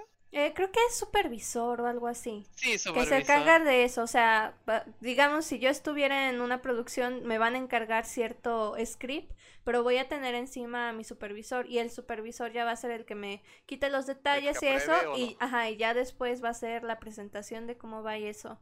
Eh, si no mal recuerdo del workshop que me dieron de storyboard, ah, mencionaban que este sí es en producciones chiquitas sí es eh, común que se acerque el director y eso a andarte criticando ciertas cosas o, o decirte directamente qué es lo que quiere de cada escena. Que es este raro que te den mucha libertad a menos que ya conozcan tu trabajo y este vaya ya, ajá, te, te confíen la, la libertad creativa como para poder resolver las escenas y eso. Oh, ya veo. Sí, porque tiene que ver todo lo que es el framing, la cámara eh, y al fin y al cabo el storytelling de la, del proyecto. Ajá. El storyboard es bastante importante. Sí, ese es el, es el esqueleto casi casi de Sí, es el que de es la producción. base de todo. Sí, me acuerdo que igual nos mostró uno de sus trabajos y decía que varios de los personajes que no eran los principales, este, los dibujó eh, haciendo referencia a sus jefes, que los dibujó a ellos en, en los frames haciendo los personajes, porque nada más decía eh, policía 1 y policía 2, pero no, no describía cómo iban a ser los personajes porque pues no tenían todavía planeado o dibujado cómo iban a ser sus diseños. Entonces tú tienes que encargarte a la mejor. Si puedes, si quieres meter cosas eh, y no tienen tiempo o están bien y lo aprueban, ya nada más el resto de el siguiente pipeline ya se encargará de pintarlos, de diseñarlos y ya que es- quedarían en la escena al fin y al cabo. La cosa con los storyboards es que hay storyboard, eh, eh, hay storyboardistas eh, que hacen un trabajo tan excelente que los animadores básicamente lo único que tienen que hacer es replicarlo y agregar in-betweens. Sí, ese es el, el Y, chiste. y luego existen eh, eh, storyboards que son un rayón que el animador tiene que interpretar a ver qué fregados es. Esos no Como, son buenos. Aquí una línea. No, esos no son buenos, pero existen. Creo que en la serie, en una serie, en serie de Nickelodeon llegué a ver uno de los storyboards que era eh, que de una serie de un pe- de un maní. De un maní. Un maní. Sí, ah, eh, el personaje es literalmente un maní, un cacahuate. No lo Ok. dudo. Eh, eh, y, y- y mo- el storyboard es ilegible. Oh. Yo creo que pasa mucho con que el que lo hizo solo él lo interpreta. Él logra rellenar el vacío. Sí, pe- un buen storyboard eh, es algo que tú ves y puedes entender luego, luego. Sí, que sí. clarito. referencias. No sé, yo. ay, ay, conclusión de toda esta charla es que tenemos que practicar un chingo. Y muchachos. aprender. O sea, o sea que Y si hago leer. storyboard, puedo poner a Rooney en todas las escenas. Si no te la terminan quitando el supervisor, sí. Ay, pero si, si no la ve. Ay, de hecho a mí me gusta escuchar mucho de, esas curiosidades y demás de, series animadas y cosas de como, por ejemplo, no me acuerdo en cuál, eh, en cuál, he visto demasiadas, pero había que hacer un fondo y ah, había un auto que se rompía en uno de los fondos, que le caía algo, y no recuerdo de qué serie era. Y decían que el modelo del auto que utilizaron era del director de arte, porque todo el mundo se burlaba de que era un auto feo, era como uno de esos escarabajos, pero de color amarillo pato. Y en todas las escenas que se tenía que romper un auto usaban el de él. y eso es muy divertido porque también dice mucho de- del equipo ahí, de toda la onda. De cómo Sí, yo creo que siempre se esconderán easter eggs ahí en la Sí. serie y cosas. No, y Ah, le pusieron la- y- la, la placa modificada, pero era la placa casi igual a la, a la real y el auto lo rompieron en todas las escenas. Y, y una de las partes más importantes al buscar trabajo y la más difícil posiblemente el networking. No, no quiero hablar con gente. Tienes que, es importante, hay que. conocerlos, hay, hay que hablar, hay que ser buenos amigos o siquiera conocidos. Pero está Pero complicado ahorita. Eh, internet, Internet, ahorita es todo. Ah, mira, me voy a meter al, al Discord de Pixar. mira, no es como que yo haya ido a Chile a conocerte. Bueno, No, ya. pero las entrevistas ahorita se hacen que tienes que mostrar tu cara y hablar y estar ahí. acá. Puedes mandar tu portafolio y le digo, ok, te vamos a hacer una llamada, tal fecha y demás. Y ahí tienes que darlo todo y tienes que, que tener un buen diálogo. Y... Les- Me, me me pongo, me pongo el traje, pero solo la parte de arriba. Sí. Eh, pero sí, eso importa bastante. Yo, la- Curiosamente, cuando- lo mejor que te puede pasar es que un estudio eh, de eh, Canadá o Estados Unidos, por ej- dar un ejemplo, ¿Mm? te contrate tú estando en home office, o sea, estando desde tu país. Sí, Oye, pero-. Eso realmente solo pasa cuando el estudio te tiene una confianza muy que, grande, si no, verdad- no pasa. La verdad está o sea, tendrías complicado. que haber trabajado con ellos. Sí, tienes que o- haber trabajado con ellos y muy seguramente allá, Sí, o lo otro es que busquen algo específico que solo tú les puedas dar. que está muy raro, porque Sí, el- está muy raro. el mundo de los artistas es tan competitivo que todos pueden hacer un poco de todo. Pues sí, lo, lo que buscan es que pues sean multifacéticos, que puedan imitar, hacer un montón de estilos o, o cambiar según. Yo creo que por eso al mismo tiempo a muchos no les llama la atención de, de trabajar en oficina o en equipo, Mm. A, porque a mí me interesa mucho. Es muy... Hay gente a la que directamente no, no le gusta trabajar en equipo. Sí, hay mucha gente. ¿no? Mm, Por eso están mira. desempleados. Yo, yo, yo puedo trabajar en equipo, pero por favor póngame un buen equipo. Ya, Tú no eliges el equipo. tú no eliges. He jugado League of Legends lo suficientemente No, para no saber cuenta.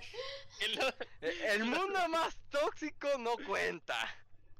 No, pero si tú quieres tener un buen equipo, es como tú te pones con el equipo, porque no puedes decir simplemente tengo un mal equipo, no saben trabajar, pero ¿qué es su parte para eso? También, ah, también hay que pensar mucho cuál es su parte para mejorar ese equipo. Porque te tienes que adaptar. La verdad es que, bueno, siendo profesora todos son nobles, ¿vale? O todos son... Imagínate, profesora joven, en- a mí me tocó en una escuela chiquita, donde todos son mayores. Y yo cuando te... Primero, para ir a aplicar tienes que ir en presencia y eh, mandar una carta y preguntarle, hola, ¿puedo...? Porque estaba haciendo prácticas. ¿Puedo hacer prácticas aquí? y te dicen, ok, puedes tener una entrevista y demás, tienes que ir con tu otro, tu titular y demás, y ver que, que el feedback y toda la onda, los acuerdos y demás, y la fecha y todo. A mí con las prácticas todos me decían, no hueles feo, vete de aquí. Dude, a mí me costó encontrar escuela, también te entiendo. es horrible, es como, hola, me, me Oh, eh, lo peor es, hola, ¿puedo venir a trabajarles gratis? Sí, sí, sí, sí. Eh, eh, eh, por no- favor, déjenme trabajarles gratis. Y no solo eso, el hecho de que esté trabajándole gratis, van a poder deducirlo en impuestos. Exacto. O sea, que les trabajas gratis, te dicen que no. y, y bueno, y me aceptaron en esta escuela donde mi hacía, ¿cuánto eran? Tre- 30, 25 años que estaba dando clases esta señora. Mm, Imagínense, sí. Y me tocó adaptarme mucho a ella y su forma de enseñar. Eh, con los niños sí que me liberaba porque los niños vienen súper despiertos en cuanto a tecnología y demás, entonces es- ellos es como que cachan todo el tiro. Y obviamente los niños pequeños hablan mucho de videojuegos y demás, y, y cuando cacharon que yo entendía, era como, se interesaron más en, en ponerle atención a la, La clase. señora entiende. Sí, sí, la enseño entiendo. Eh, pero, dude, cuando tenía que explicarle algo de, de cómo yo le iba a enseñar cierta cosa a cierto niño y la información y todo a la persona que, que era mi titular eh, y ella me miraba. Y yo seguro que en su mente estaba el, el monito de Homero que, que golpea los platillos. Porque yo le explicaba el, el tema de que íbamos a hacer un procedimiento, luego yo lo iba a hacer como editado digital, los, les iba a traer algo para que los niños lo vieran y demás.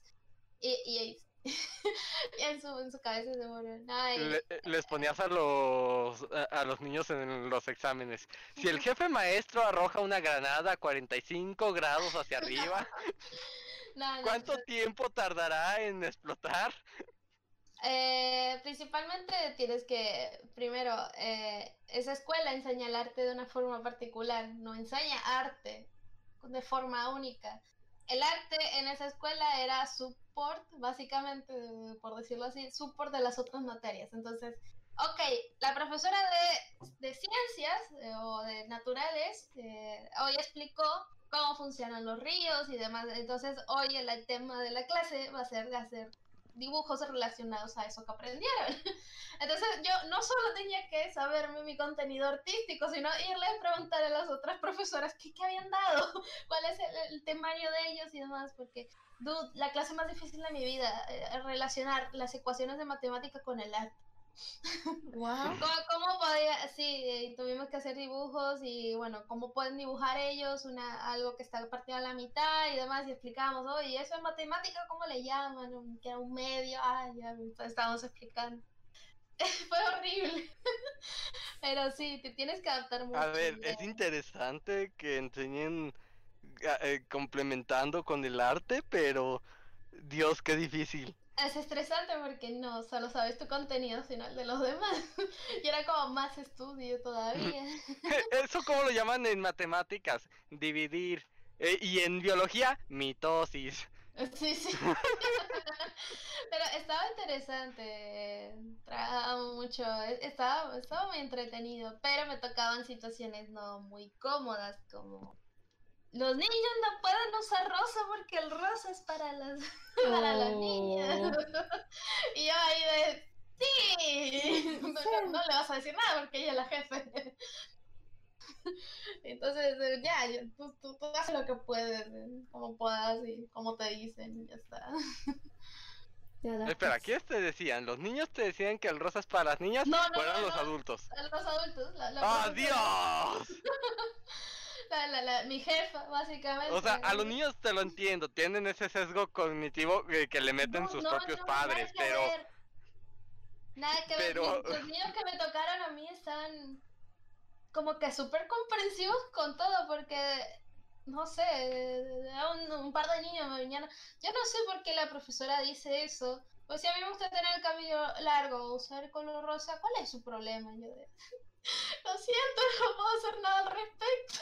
Te, te quejarás conmigo, pero ella es mi jefe. Yo necesito trabajar gratis para que me apruebe. Básicamente. Ya, no, no, solo le daba apoyo moral al niño, pero es difícil, es, es difícil, pero necesitas adaptarte. Se puede. Sistema pero es difícil. No puedes usar el color rosa porque el color rosa es el color sangre de tus enemigos. Pero uh, ya, ahí no te puedes meter. Si es decisión del jefe, es decisión del jefe. puedes decirlo como sugerencia, pero ahí lo bien y mal que te vaya. Entonces no sé. Mm. Ay, no sé si a no. como, como Nunca he tenido experiencia laboral. Exacto. ¿Y tú, zombie, cómo, cómo te... ¿Cómo fue tu primera experiencia así, de, de grupo? De... ¿De allá en el trabajo? Sí, de cómo trabajar. Primero gustas compartir en qué trabajas para dar contexto. So- soy metrólogo, soy ingeniero eh, electrónico, pero mi trabajo actualmente es eh, metrólogo en calibración. Básicamente yo aplico un botón, espero a que el equipo eh, responda y luego ya me voy. Le pongo una etiqueta y me voy. Es, es mi trabajo. Pero... eh, tengo que admitir que peco un poco yo. De que cuando veo algo que se puede mejorar, lo mejoro. Eh, eh, no entonces, eh, eh, entonces, a pesar de que de hecho yo les he hecho demasiadas cosas que legalmente no puedo decir maldito contrato, eh, no me yo actualmente ando de técnico, no me eh, se me contrató de técnico. Eh, les he hecho bastantes cosas y no me quieren subir de puesto, pero bueno. Y por eso se va a hacer animador. Y por eso Y voy va a renunciar. animador. Sí. Eh, eh, eh, lo peor es que de animador voy a ganar más dinero de lo que me pagan ahorita. Oh, Ay, qué sad. Eso sí, dice demasiado. Ya- Ah, porque recuerden, no, a los animadores no se les paga bien. Mm, Lamentablemente. No, de hecho a los animadores se les paga bien, depende. Uno tiene que Depende. pelear también el salario, ¿verdad? Sí, Pero eh, sí. lo que pasa con los animadores es que de hecho es de las pocas ramas eh, lucrativas, por decirlo de alguna manera, en cuanto al arte en el que vas a poder estar seguro de que te van a pagar bien. Problema, eh, así como te pagan bien, te van a meter un montón de trabajo. Y hay personas a las que no les pagan bien. Depende mucho del estudio y depende mucho cómo uno Sí. pueda manejarse a la hora de la entrevista. Eh, ¿Cómo es el trabajo allá en equipo? Depende mucho de la gente con la que te toca. Hay gente que de plano no quiere trabajar en equipo, no le gusta trabajar en equipo, casi que las tienes que andar obligando. Y hay otras personas que son geniales, son un amor de personas y eh, apenas le dices algo te lo entienden y se ponen a trabajar y uno puede trabajar bien a gusto con ellas y tienen una lluvia de ideas. Es hermoso cuando toca con esa gente. Cuando toca con la gente que de plano no quiere trabajar es pesado, es muy pesado. Sí, sí, sí. Ay. Dios mío. Eh, Este, realmente eh, el cómo, pues es que varía mucho. eh, no, no podría definir el cómo es trabajar en equipo. eh, porque aunque uno tenga la buena disposición de trabajar en equipo, eh, ellos no la tienen. Exacto. Y, y luego también está el lado de los jefes. Eh, ¿Saben lo que... eh, eh, hay una ley parecida a la, a la ley de Morty? ¿Era Morty? No, es la... No, ¿Cómo se de llama? Ah, ¿Morty? No, no, no, No. Morty. Ah, Murphy. Murphy. No. ¿No? ¿No? sí. ¿Tenía otro nombre? La de Rick. Algo parecido. Eh, eh, cuando algo puede salir mal, ten por seguro que saldrá mal. La de Murphy. Ah, bueno, hay una ley eh, igual, eh, esa, eh, esa ley salió de broma, pero en esa broma eh, se hizo todo un estudio de seguridad y toda la cosa. Hay algo parecido. eh, creo que se llama la ley de Derek, Ok. que es que una persona se vuelve, cada ascenso que tiene una persona, se vuelve un poco más incompetente en su trabajo. No porque sea malo en su trabajo, sino porque de- eh, hacía bien un trabajo y por su propio esfuerzo en hacer bien un trabajo, irremediablemente lo van a terminar ascendiendo. Y cuando ascienda, ese trabajo nuevo no sabe hacerlo, entonces va a tener que aprender a hacer el trabajo y va a ser un poco más incompetente. Va a llegar un punto en el que sabe hacerlo, lo van a volver a ascender y va a ser aún más incompetente, así hasta llegar a la Sí. incompetencia total. Mira. El problema, uno no sabe en qué punto es el... Hay como, es como una curvita y uno no sabe eh, en qué punto es el punto máximo en el que puede ser competente y de ahí en, eh, de ahí en más es pura o en picada, o sea, la incompetencia completa. El, el problema es que uno no sabe cuándo es ese punto, el punto máximo de eficiencia, hasta que lo pasó, hasta que ya eres incompetente. Pero no creo, no creo, no creo que al, al ascender pues pierdas todas las habilidades. No, no Mira. pierdes, eh, tus habilidades se quedan. El- En el- Pero eres incompetente en ese nuevo trabajo, trabajo. en ese puesto. Entonces, Pero eh, Así el pro- funciona el Final Fantasy. Eh, no. El problema eh, es que eh, al menos lo que viene siendo mi jefe, creo que pasó ese punto hace buen rato. Ok. Eh, eh, Pero él, él- sabe, él sabe hacer los trabajos in- inferiores. Sí, sí, eh, sabe hacer la parte de trabajo técnico, la sabe hacer excelente. El problema es la parte de gestión, no sabe hacerla, no sabe gestionar un proyecto, no sabe gestionar un trabajo. Es que Ay. necesita un skill set completamente diferente. Ya. Eh, entonces, eh, llegan puntos en el que mi jefe quiere que yo trabaje extra sin paga. Tiempo extra sin paga. Sí. Mm, eh, Cuando esto se lo recomiendo a, a todos. eh, eh, eh, siempre en eh, de lo que he estado en la empresa y a lo que he comentado con otros amigos que también están dentro de esta industria de ingeniería, eh, siempre salen con una frasecita de es que tienes que ponerte la camiseta. Eso es bullshit. Ay, sí. Eso es pura bullshit. Si no les van a pagar, si les salen con eso, que les paguen. Si no les pagan, lárguense de ahí. ¿No pagarte no es un poco, no sé, ilegal? Eh, yo lo que hago cuando digo, eh, cuando dicen eso es como de, no, no me pagan, bye. Pero porque yo sé que ellos, casi que por accidente me dieron demasiado poder en la empresa. Eh, eh, o sea, eh, yo sé que eh, si yo me voy, todo va a arder. De hecho, yo estoy trabajando ahorita para que las cosas no ardan cuando yo me vaya. Pero si yo me voy ahorita, todo arde. Por la que les voy a dejar todo y eh, un montón de cosas que nadie sabe usar. Y las cosas viejitas ya no están porque yo me encargué de que ya no estén. Oh. Perfecto. Eh, entonces, tu trabajo, tu trabajo es desarmarlos para que cuando te vayas No. todo arda. A- al contrario, mi trabajo es armarlos porque ellos estaban funcionando con un sistema analógico de los años 60, 40. Básicamente, o sea, todo su sistema de gestión, todo su sistema de trabajo, el cómo hacen los reportes, estaba súper mega desfasado. Sí, Mi trabajo ahorita es que eh, arreglarle toda la base, dejarles todos los cimientos fuertes para que de ahí en más eh, solo puedan subir, ya no puedan regresar al anterior. Es, e- ese es el proyecto, esa es la razón por la que no me he ido, porque quiero terminar ese proyecto, dejarles todo bien y luego ya irme. Eres muy buena persona. Sí Ya iba a decir. La cosa es que la única persona con la que tengo problemas en esa empresa es con mi jefe. El resto, eh, eh, y mi jefe gerente, no, no, no mi jefe directo.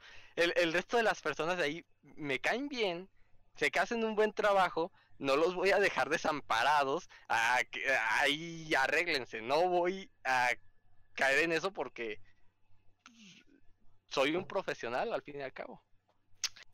Profesional. Eh, Al menos en ingeniería soy un profesional. Sí, sí, sí. ¿Qué se siente? ¿Tener un eso, título? Pingüino. No he sacado el título, debería. Yo tampoco. yo, yo estudié mis cuatro años, hice un año de, de práctica.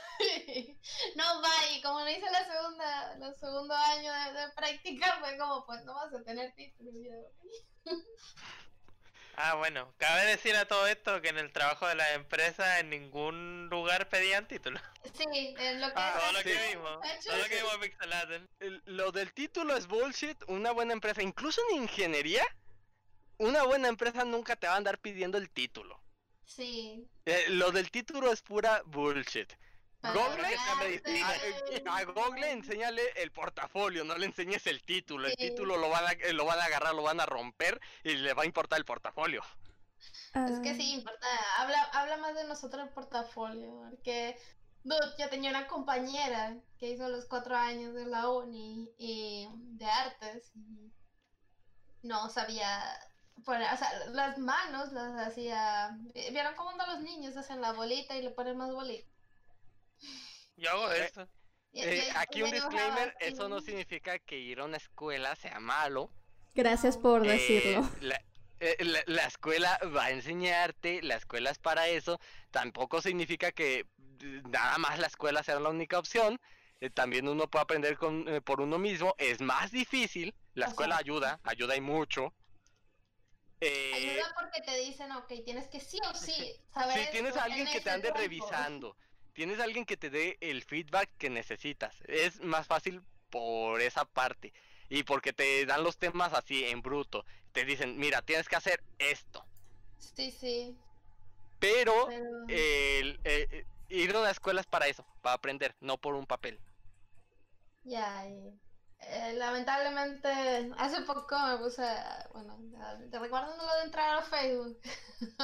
Ah, Eh, esa chica como profesora de arte no consigue trabajo y es porque sus skills de arte no son, son nulos, no sabe, no sabe hacer un rostro, no sabe hacer un cuerpo entero de una manera más profesional. Entonces la gente no la va a contratar. Y tiene su título y no la contratan. Y es como, "Ah, pues yo, yo estudié para esto, estudié, pero no tienes quizás el, el skill. ah, aquí otra cosa, esto más que nada para la gente más joven que está a punto de elegir una carrera.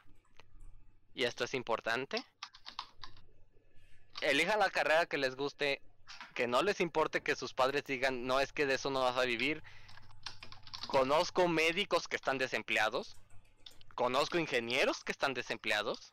Sí, el tener un- una carrera que te va a dar de comer son ideas eh, que se quedaron con los padres porque antes así funcionaba el mundo porque no había tanta oferta había mucha demanda ahora es al contrario hay mucha oferta hay poca demanda para cubrir toda esa oferta entonces hay desempleo.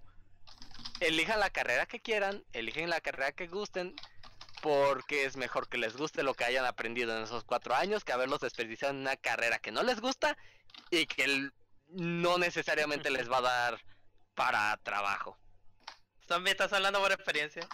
No, yo conseguí rápido trabajo como ingeniero y me gusta la ingeniería, no, a, a mí me gusta mucho lo que hago en ingeniería, pero también me gusta mucho la animación, son mis dos tiradas, si no puedo como ingeniero, voy a ir como animador, si no puedo como animador, siempre tengo la opción de la ingeniería.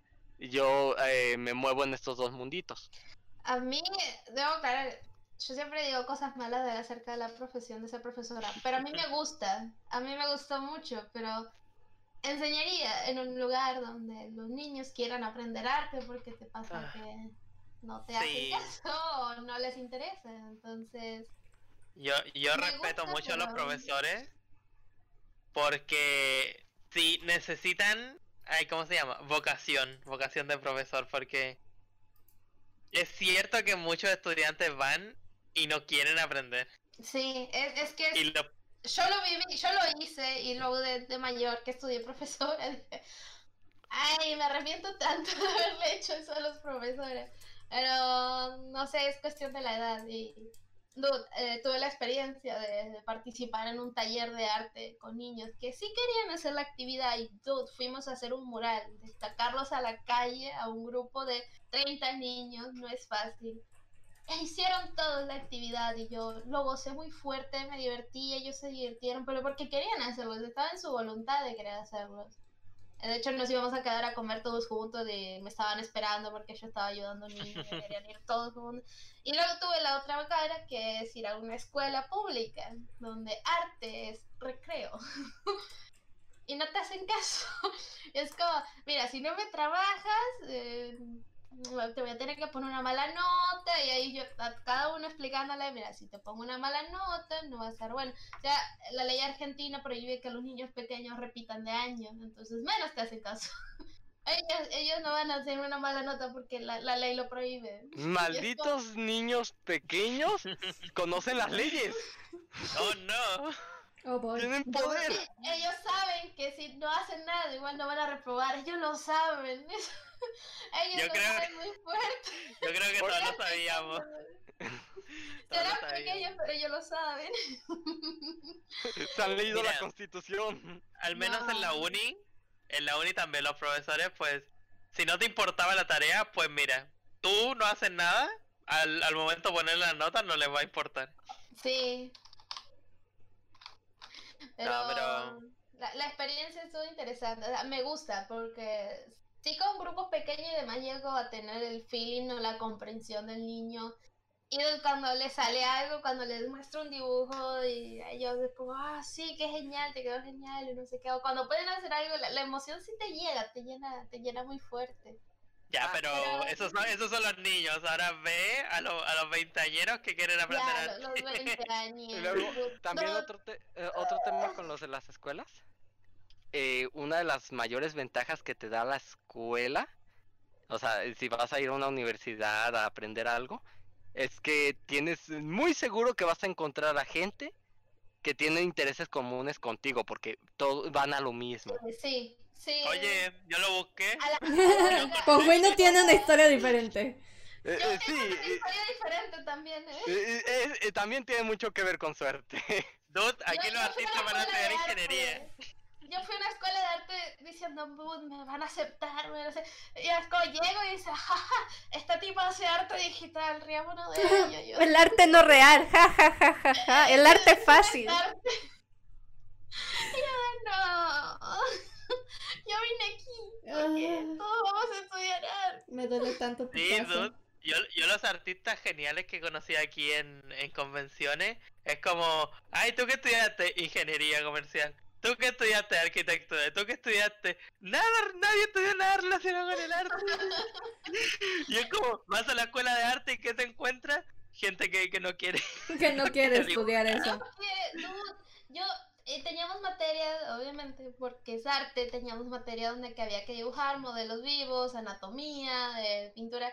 Y siempre que llegaba una, una clase que nos daban, ok, para la próxima clase pinten un cuadro relacionado a lo que acabamos de dar en la clase. Y todos, ay, no quiero dibujar. Y yo, ¿para qué te metes a Sí, ya sé, es horrible. ¿Para qué te metes a Si sabes a dónde entraste, si sabes qué fue lo que pagaste, si sabes. Eh, eh, a ver, también está el Es el problema. primer año que te quejes porque no sabes si la carrera te gusta, pero tú te estamos en tercer año. Eh, también está el problema en que yo hablo desde mi experiencia, que mi carrera, la carrera que yo estudié, es una carrera que espanta a la gente floja. Sí, sí, sí. Eh, yo entiendo que eh, existen carreras eh, que todo el mundo ve como de, ah, el título fácil, que no es fácil, No, nada más es la fama, exacto. pero el, eh, eh, existen ese tipo de carreras que atraen a la gente floja y existen el tipo de carreras que las espantan. No, no vas a Sí. encontrar a, a gente floja en eh, eh, buscando ser médico Sí, porque que estudian medicina le es muy fuerte a todos ellos con la cuarentena, en serio. también eh, mi- mi, mi carrera pues es como de no vas a encontrar gente floja porque les espanta la que- eh, eh, absurda cantidad de matemáticas y el nivel que tienes que tener en ellas En- entonces como que las matemáticas ayudan a espantar a la gente Ay. No, en arte te puedo confirmar que sí, vas a encontrarte mucha gente así que... los, los tipos que van en primer año de la uni de arte y se presentan, es que yo no sabía qué hacer, y ya, ya, ya sabes que ese dude no, no lo vas a ver más, porque entra en arte pensando Sí. que es fácil. Y no. Primero, profesora de arte. Tienes eh, 12 o de, primer año tuve 15 materias distintas que tenía que era todo, todo al mismo tiempo no puedes elegir materias en, en Argentina. O agarras todo o no lo agarras. O te demoras más años, básicamente. ok tengo una idea. Eh, hay que obligar a las escuelas de arte a que metan matemáticas como clase obligatoria. Yo llevaba matemáticas obligatorias, así que mira, no. no, no, son 15 materias, de las cuales tienes que dibujar en tradicional, hacer un cuadro, ok, hacer una, una, una escultura, que eso lleva tiempo, y al mismo tiempo que estás dibujando 500 mil cosas, después teníamos, bueno, diseño gráfico y tuve la, en primer año teatro y un poco fotografía, tuve todo eso lo que era arte. Ahora, la otra parte que no es arte. Imagínate sacar fotografías una escultura, hacer siete dibujos para la próxima clase con achurado. eh, un cuadro que sí o sí la medida era de, de 50 centímetros por 50 centímetros mínimo. Y además empezar una escultura que era la cabeza de David desde cero. Nelly hiciste todo ni Da Vinci hizo tanto Yo empecé eso y al mismo tiempo tenía que estudiar psicología, filosofía, historia del arte Sí, sí. Eh, y la, lo que es toda la, la, la educación de, de, de cómo Ok, como está dicho. Los maestros es de arte son los verdaderos para- genios del mundo. No, no es una materia para flojos y, y literalmente a mitad de año ya éramos de 30 a 15. Y Normalmente- Se, la gente se da cuenta. Sí, es la eliminación, es la eliminación el Yo- primer Yo, yo- semestre. yo me fui a la limpieza. Yo me fui a la limpieza, lo siento. Ay, pero tu caso fue porque no era buena escuela, o sea, lo que te daban no, no te bastaba. A, a mí lo que me encanta de mi, de mi generación allá en, en la universidad es que normalmente por lo difícil de mi carrera, eh, todos saben que de a lo mucho se gradúan cinco cada año. Sí, Mi generación, eh, Mi generación son todos unos monstruos, se, se graduó casi que todo lo que Em, entró. Mira, de los 15 que quedamos en primer año, ah, porque mucho, bueno, eh, quedamos 15, en segundo año éramos también 12 porque algunas pasaron que fueron madres, entonces después dejaron la carrera y después volvieron. Eh, y en el último año creo que éramos 7 y yo ya ahí dejé junto a mi otro compañero que estaba haciendo materias de primero mientras estaba en cuarto, desde un quilombo. Y, o creo que se recibieron cuatro. éramos 30. éramos 30. Era, era- éramos mucha gente. Y no, no. Literalmente piensa, "Ah, es que para dibujar y demás eh, es fácil. No, no es fácil. No, no, no cuando en una semana tienes que hacer 18 dibujos, estudiar historia y demás. No, no es fácil. No, y de todos modos, No. o sea, si no fueran todas esas materias, dibujar no es fácil. Tienes que tener en No. consideración Sí, muchas dibujar no es cosas. No es sencillo. Y, y es, De hecho, difícil, m- es difícil. me acuerdo de las clases de. Kanga, ¿eh? De, con él. Ah, tú eres maestra de arte, te voy a dejar el doble difícil. Sí, una vez estábamos haciendo prácticas de, de escala de grises y, y toda la onda con... em, ah, nos daba esculturas, es- este don nos, nos hizo, que vamos- nos pusimos en grupo. Nos enseñó lo que era un estudio de valores. Exacto, un estudio de valores. Y nos dijo, ok, ¿quieren hacer uno? Vamos a tener una hora para hacer este estudio de valor. Eh, nos dio él la foto que teníamos que imitar para no hacer trampa. Y no es cierto, Nela estudia para ser profesora de arte. Te voy a dar una más difícil. Me dio dos dudes con, eh, que, que tenía con tela. Y yo de, ay, ay, te agradezco, pero ay, me la hizo más difícil. Ese estudio de valor estaba, estaba bien, bien pesado. Pero sí, es difícil. eh, tienes que estar en conciencia de que si te metes para ser profesora de arte, tienes que dibujar y estudiar todo el tiempo. Y yo iba un nocturno, muchachos. Yo no dormía. Nadie duerme. Yo- yo- Creo, creo que no como estudiante de arte nadie duerme. Lo siento. Nel, no, Nel, no. ya dejaste la escuela y aún no duermes. No, sí, a veces duermo, pero ¿qué pasa? Eh, En Argentina los profesorados únicamente funcionan de noche. Se va peor la cosa. Pero sí, eh, no sé, el primer año fue, es el más duro, porque es cuando más materias tienes. Es horrible.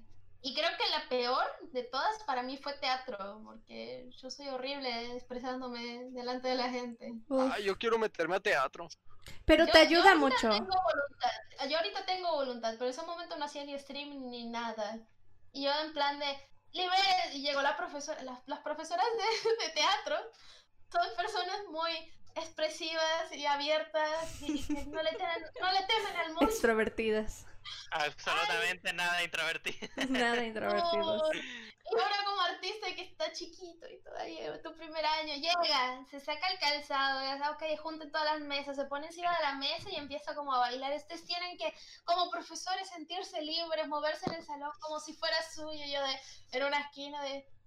Y yo digo, que no lo diga, que no lo diga. Digo, ok, ahora todos hagan lo mismo que yo y súbanse y vayan por el mundo y que yo de, no. No, no, no sé si les llegué a contar, este, igual teníamos un profesor que nos daba, se llama comunicación efectiva, pero así, exactamente como esta profesora era ese profesor, este, nos llevaba a la zona de teatro y hubo una ocasión en la que nos dijo una actividad en la que tenías que subir al, al escenario y tenías que ponerte a dialogar contigo mismo, o sea, era sacar tu voz interna a lo externo. Y ponerte a hablar mientras andabas dando vueltas ahí en el DC. Pero aparentemente muchas personas no pueden hacer eso, lo cual se me hace bastante raro. Pues Yo camino por mi casa hablando conmigo mismo. Sí, pero es como de... Yo no puedo. Te mueres de nervios mientras lo, lo logras hacer, pero quieras o no, como que te ayuda un poquito ese tipo de clases a desarrollarte. Sí, eh, yo, yo ahorita siento que tendría más valor porque ya ese fue mi primer año de la uni donde de, de nada pasé a, esa profesora que me pedía muchas cosas. Y en, pues, no me acuerdo si era en segundo o tercer año, fue cuando el, el año que dije que, que quería experimentar más cosas y demás. Mm. Y me metí, necesitaban gente para hacer una obra de teatro y yo dije, ok, y me levanté la manita así como en el fondo, yo, yo los ayudo, Na- nadie quería postularse, y yo, ok, me postulo. Y estuve ese año tra- trabajando para hacer una obra de teatro de- no me acuerdo, es como de el tema de la conquista y toda la onda, y era con un baile, era todo más simbólico, no era textual, era simbólico, todo simbólico, entonces... eh, yo me acuerdo que era como muy, muy expresivo, yo, yo no, como si, creo que representó un aborigen, ahorita no me acuerdo qué representé, pero sí, fue, fue como mucho más expresivo, como que mi mente lo eliminó, como que no, no recuerdo bien si actué bien o no. Y ya después hice de faraona, eso sí me acuerdo, me tocó ser faraona. Y ahí sí que me tenía que meter en caracterización, pero estaba prohibido que yo hablara. Eh, tenía que hacer gestual. Y por algún motivo eran todos faraonas súper expresivas, súper más light. Y a mí me hicieron hacer como una faraona más oscura, más mala. Y me pusieron maquillaje y demás y era como, "Dude, ta- ta- estás miedo. Una, una madre que estaba con sus- los niños, como no, y los niños me señalaban a mí de, tanto, tanto les impongo. Porque me, me pusieron así todo un tapado, así con negro, sobre la, la túnica blanca y Oh el my God. maquillaje. Y fue como, tenía que dar como miedo e imponer para como hacer que los niños se alejaran, que no se acercaran. Eh, fue, fue muy divertido, la verdad fue, fue súper experimental la, la, la situación, ¿eh? pero estuvo interesante. ¿Pudiste asustar niños? Pude asustar niños. Oye, yo quiero eso. Chicos, por favor. Zombie, tú no necesitas maquillaje. Él siempre fue amable por naturaleza. Dude, Me han dado más papeles de villana de lo que debería contar en la vida. De hecho, una vez hice llorar a un niño nada más por verlo feo. Genial. Lo sé. Ay, ¿Algo más que quieran agregar de experiencias o cosas? Mm, Ah, yo recuerdo que en mi uni, el primer día de orientación, cuando hicieron hacer actividades de dibújense con su compañero, eh, cierren los ojos y, y cantemos, no sé, algo así. Eh, y, nosotros, y, pa- y cuando fui pasando por el pasillo de, de esta escuela era como, eh, porque también había teatro. Y, y nos cruzamos con los de teatro que venían haciendo, estaban todos vendados, haciendo una filita. oh no. Ok. Eh, y era como una serpiente, entonces el que iba atrás era el que conducía y básicamente tenían que eh, como hacerle tapa en el hombro para qué dirección iba y tenían que hacer una cadena Ah, para que un ejercicio de confianza. Sí, un ejercicio de confianza.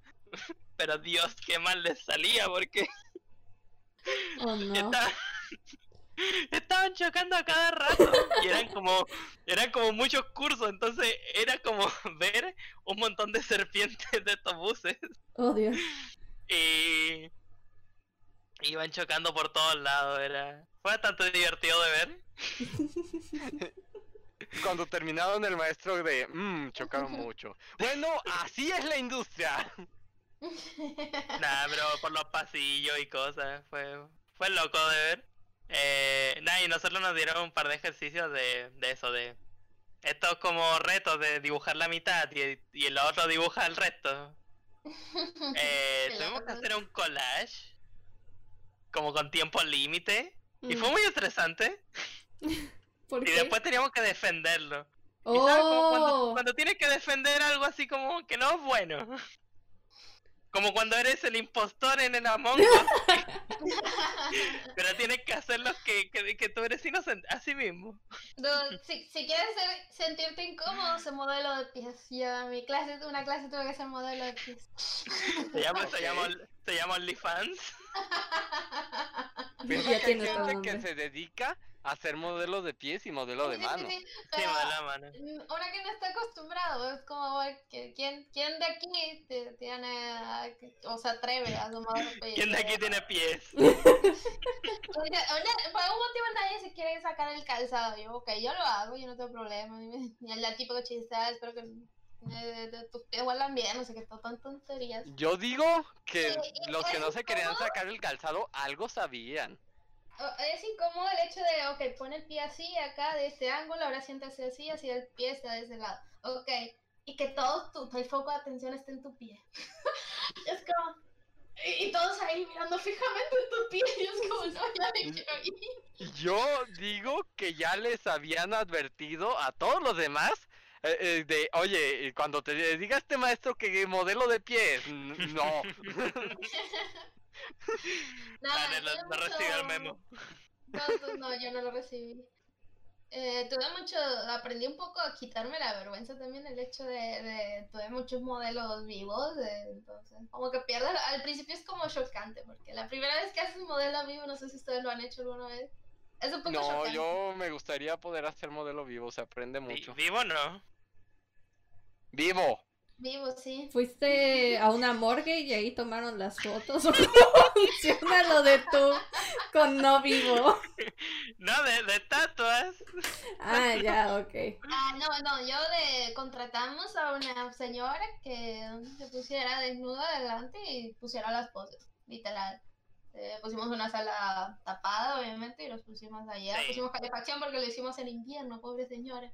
Eh, en, en invierno en una escuela pública donde la ventana estaba rota estaba difícil. Pero esa señora se atrevió.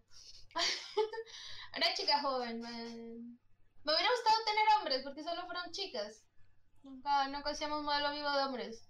Eh, Pues en mi uni se iba a hacer modelo así, pero no, no me tocó a mí. En parte porque la uni se fue a toma. Así que no tuvimos clases por mucho Oh, tiempo. Y, y, la, y la materia entretenida empezaban como de, del segundo o tercer año, entonces.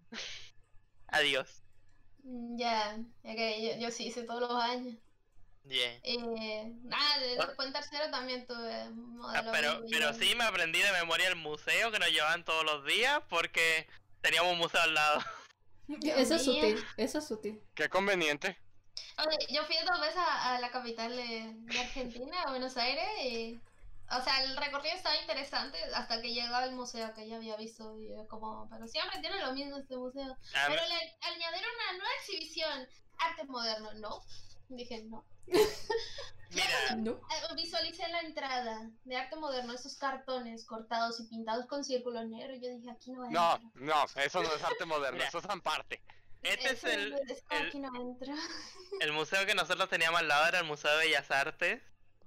Que primero, hay una estatua donde sacaron un meme. Ok. Oh, no. Y siempre que veo esa estatua es como es la del meme. Y, y segundo, siempre había en exposición porque hay una sala donde hacen distintas posiciones. Pero siempre que íbamos, estaba la misma, que era una serie de fotos de, de no sé qué artista de ombligos. Ay. Ok. Y era muy perturbador ver un collage de fotos de ombligos. Parecía como un sofá. no. Está todo feo. Wow. Oh my god. ¿Algo Eh, que, que quieran comentar? Nada, ya, ya no, no nos disparamos mucho del tema. Sí, de- Sí. Creo que hasta Creo aquí que va a poder llegar. hablar de nuestros estudios en otro Sí. podcast, si les parece, porque nos está dando para rato la charla. Sí, esta está Uf. buena para otra, otro podcast. Yeah.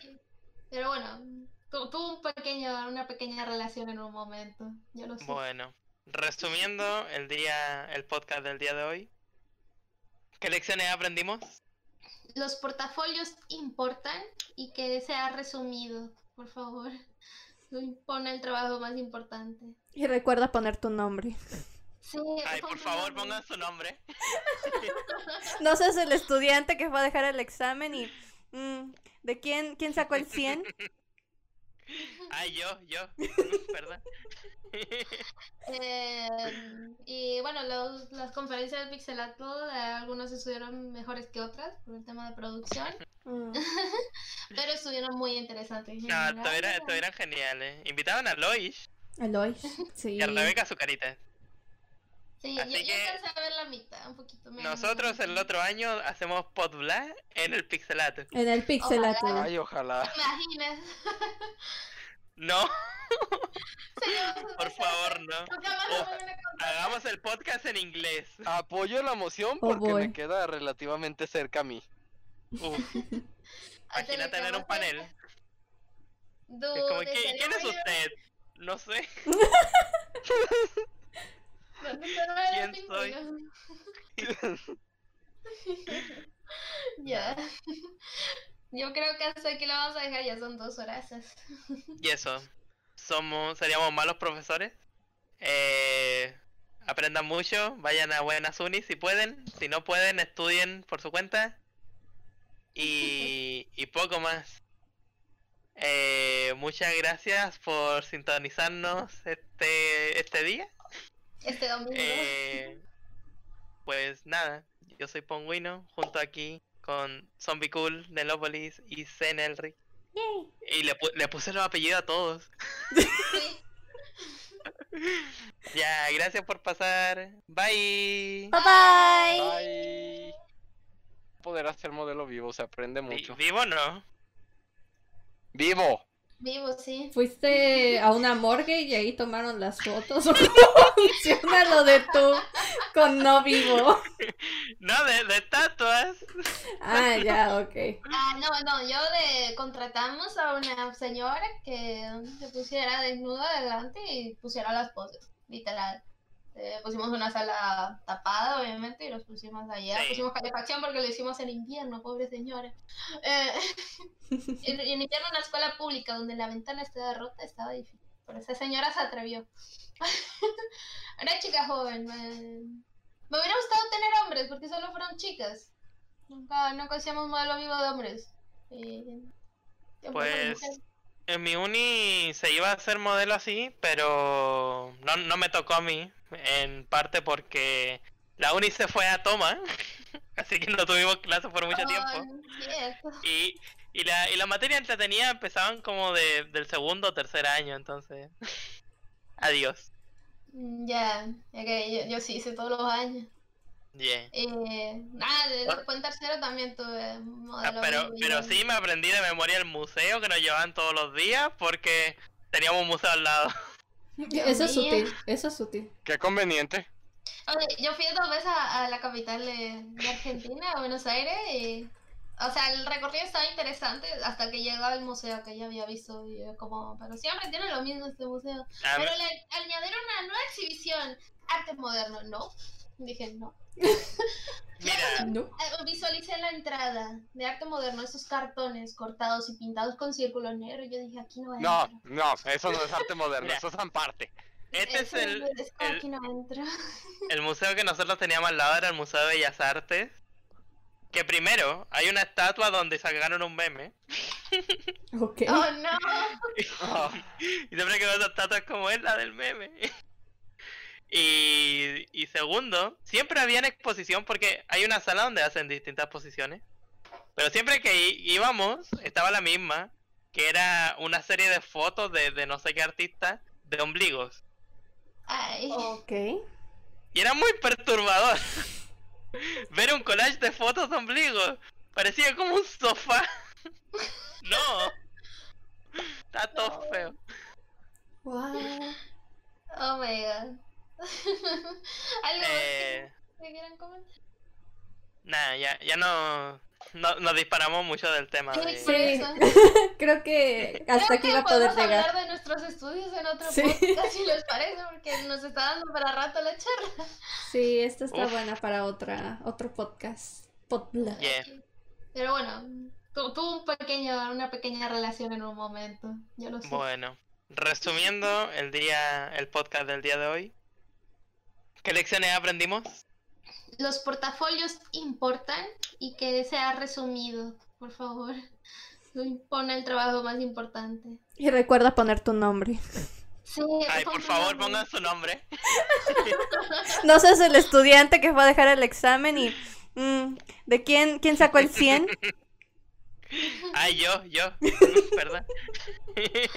Eh, y bueno, los- las conferencias del Pixelatl, eh, algunas estuvieron mejores que otras por el tema de producción, Mm.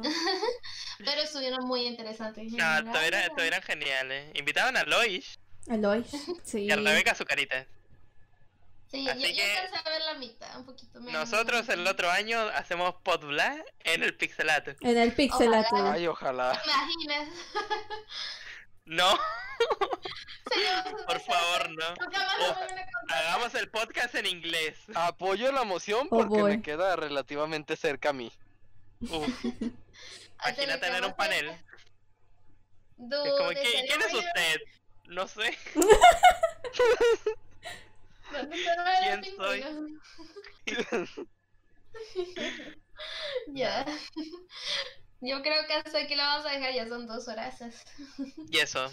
Somos, seríamos malos profesores. Eh, aprendan mucho, vayan a buenas unis si pueden. Si no pueden, estudien por su cuenta. Y, y poco más. Eh, muchas gracias por sintonizarnos este, este día. Este domingo. Eh, sí, ojalá podamos subir pronto ya los, los podcasts ahí editaditos a YouTube. Eh, editado.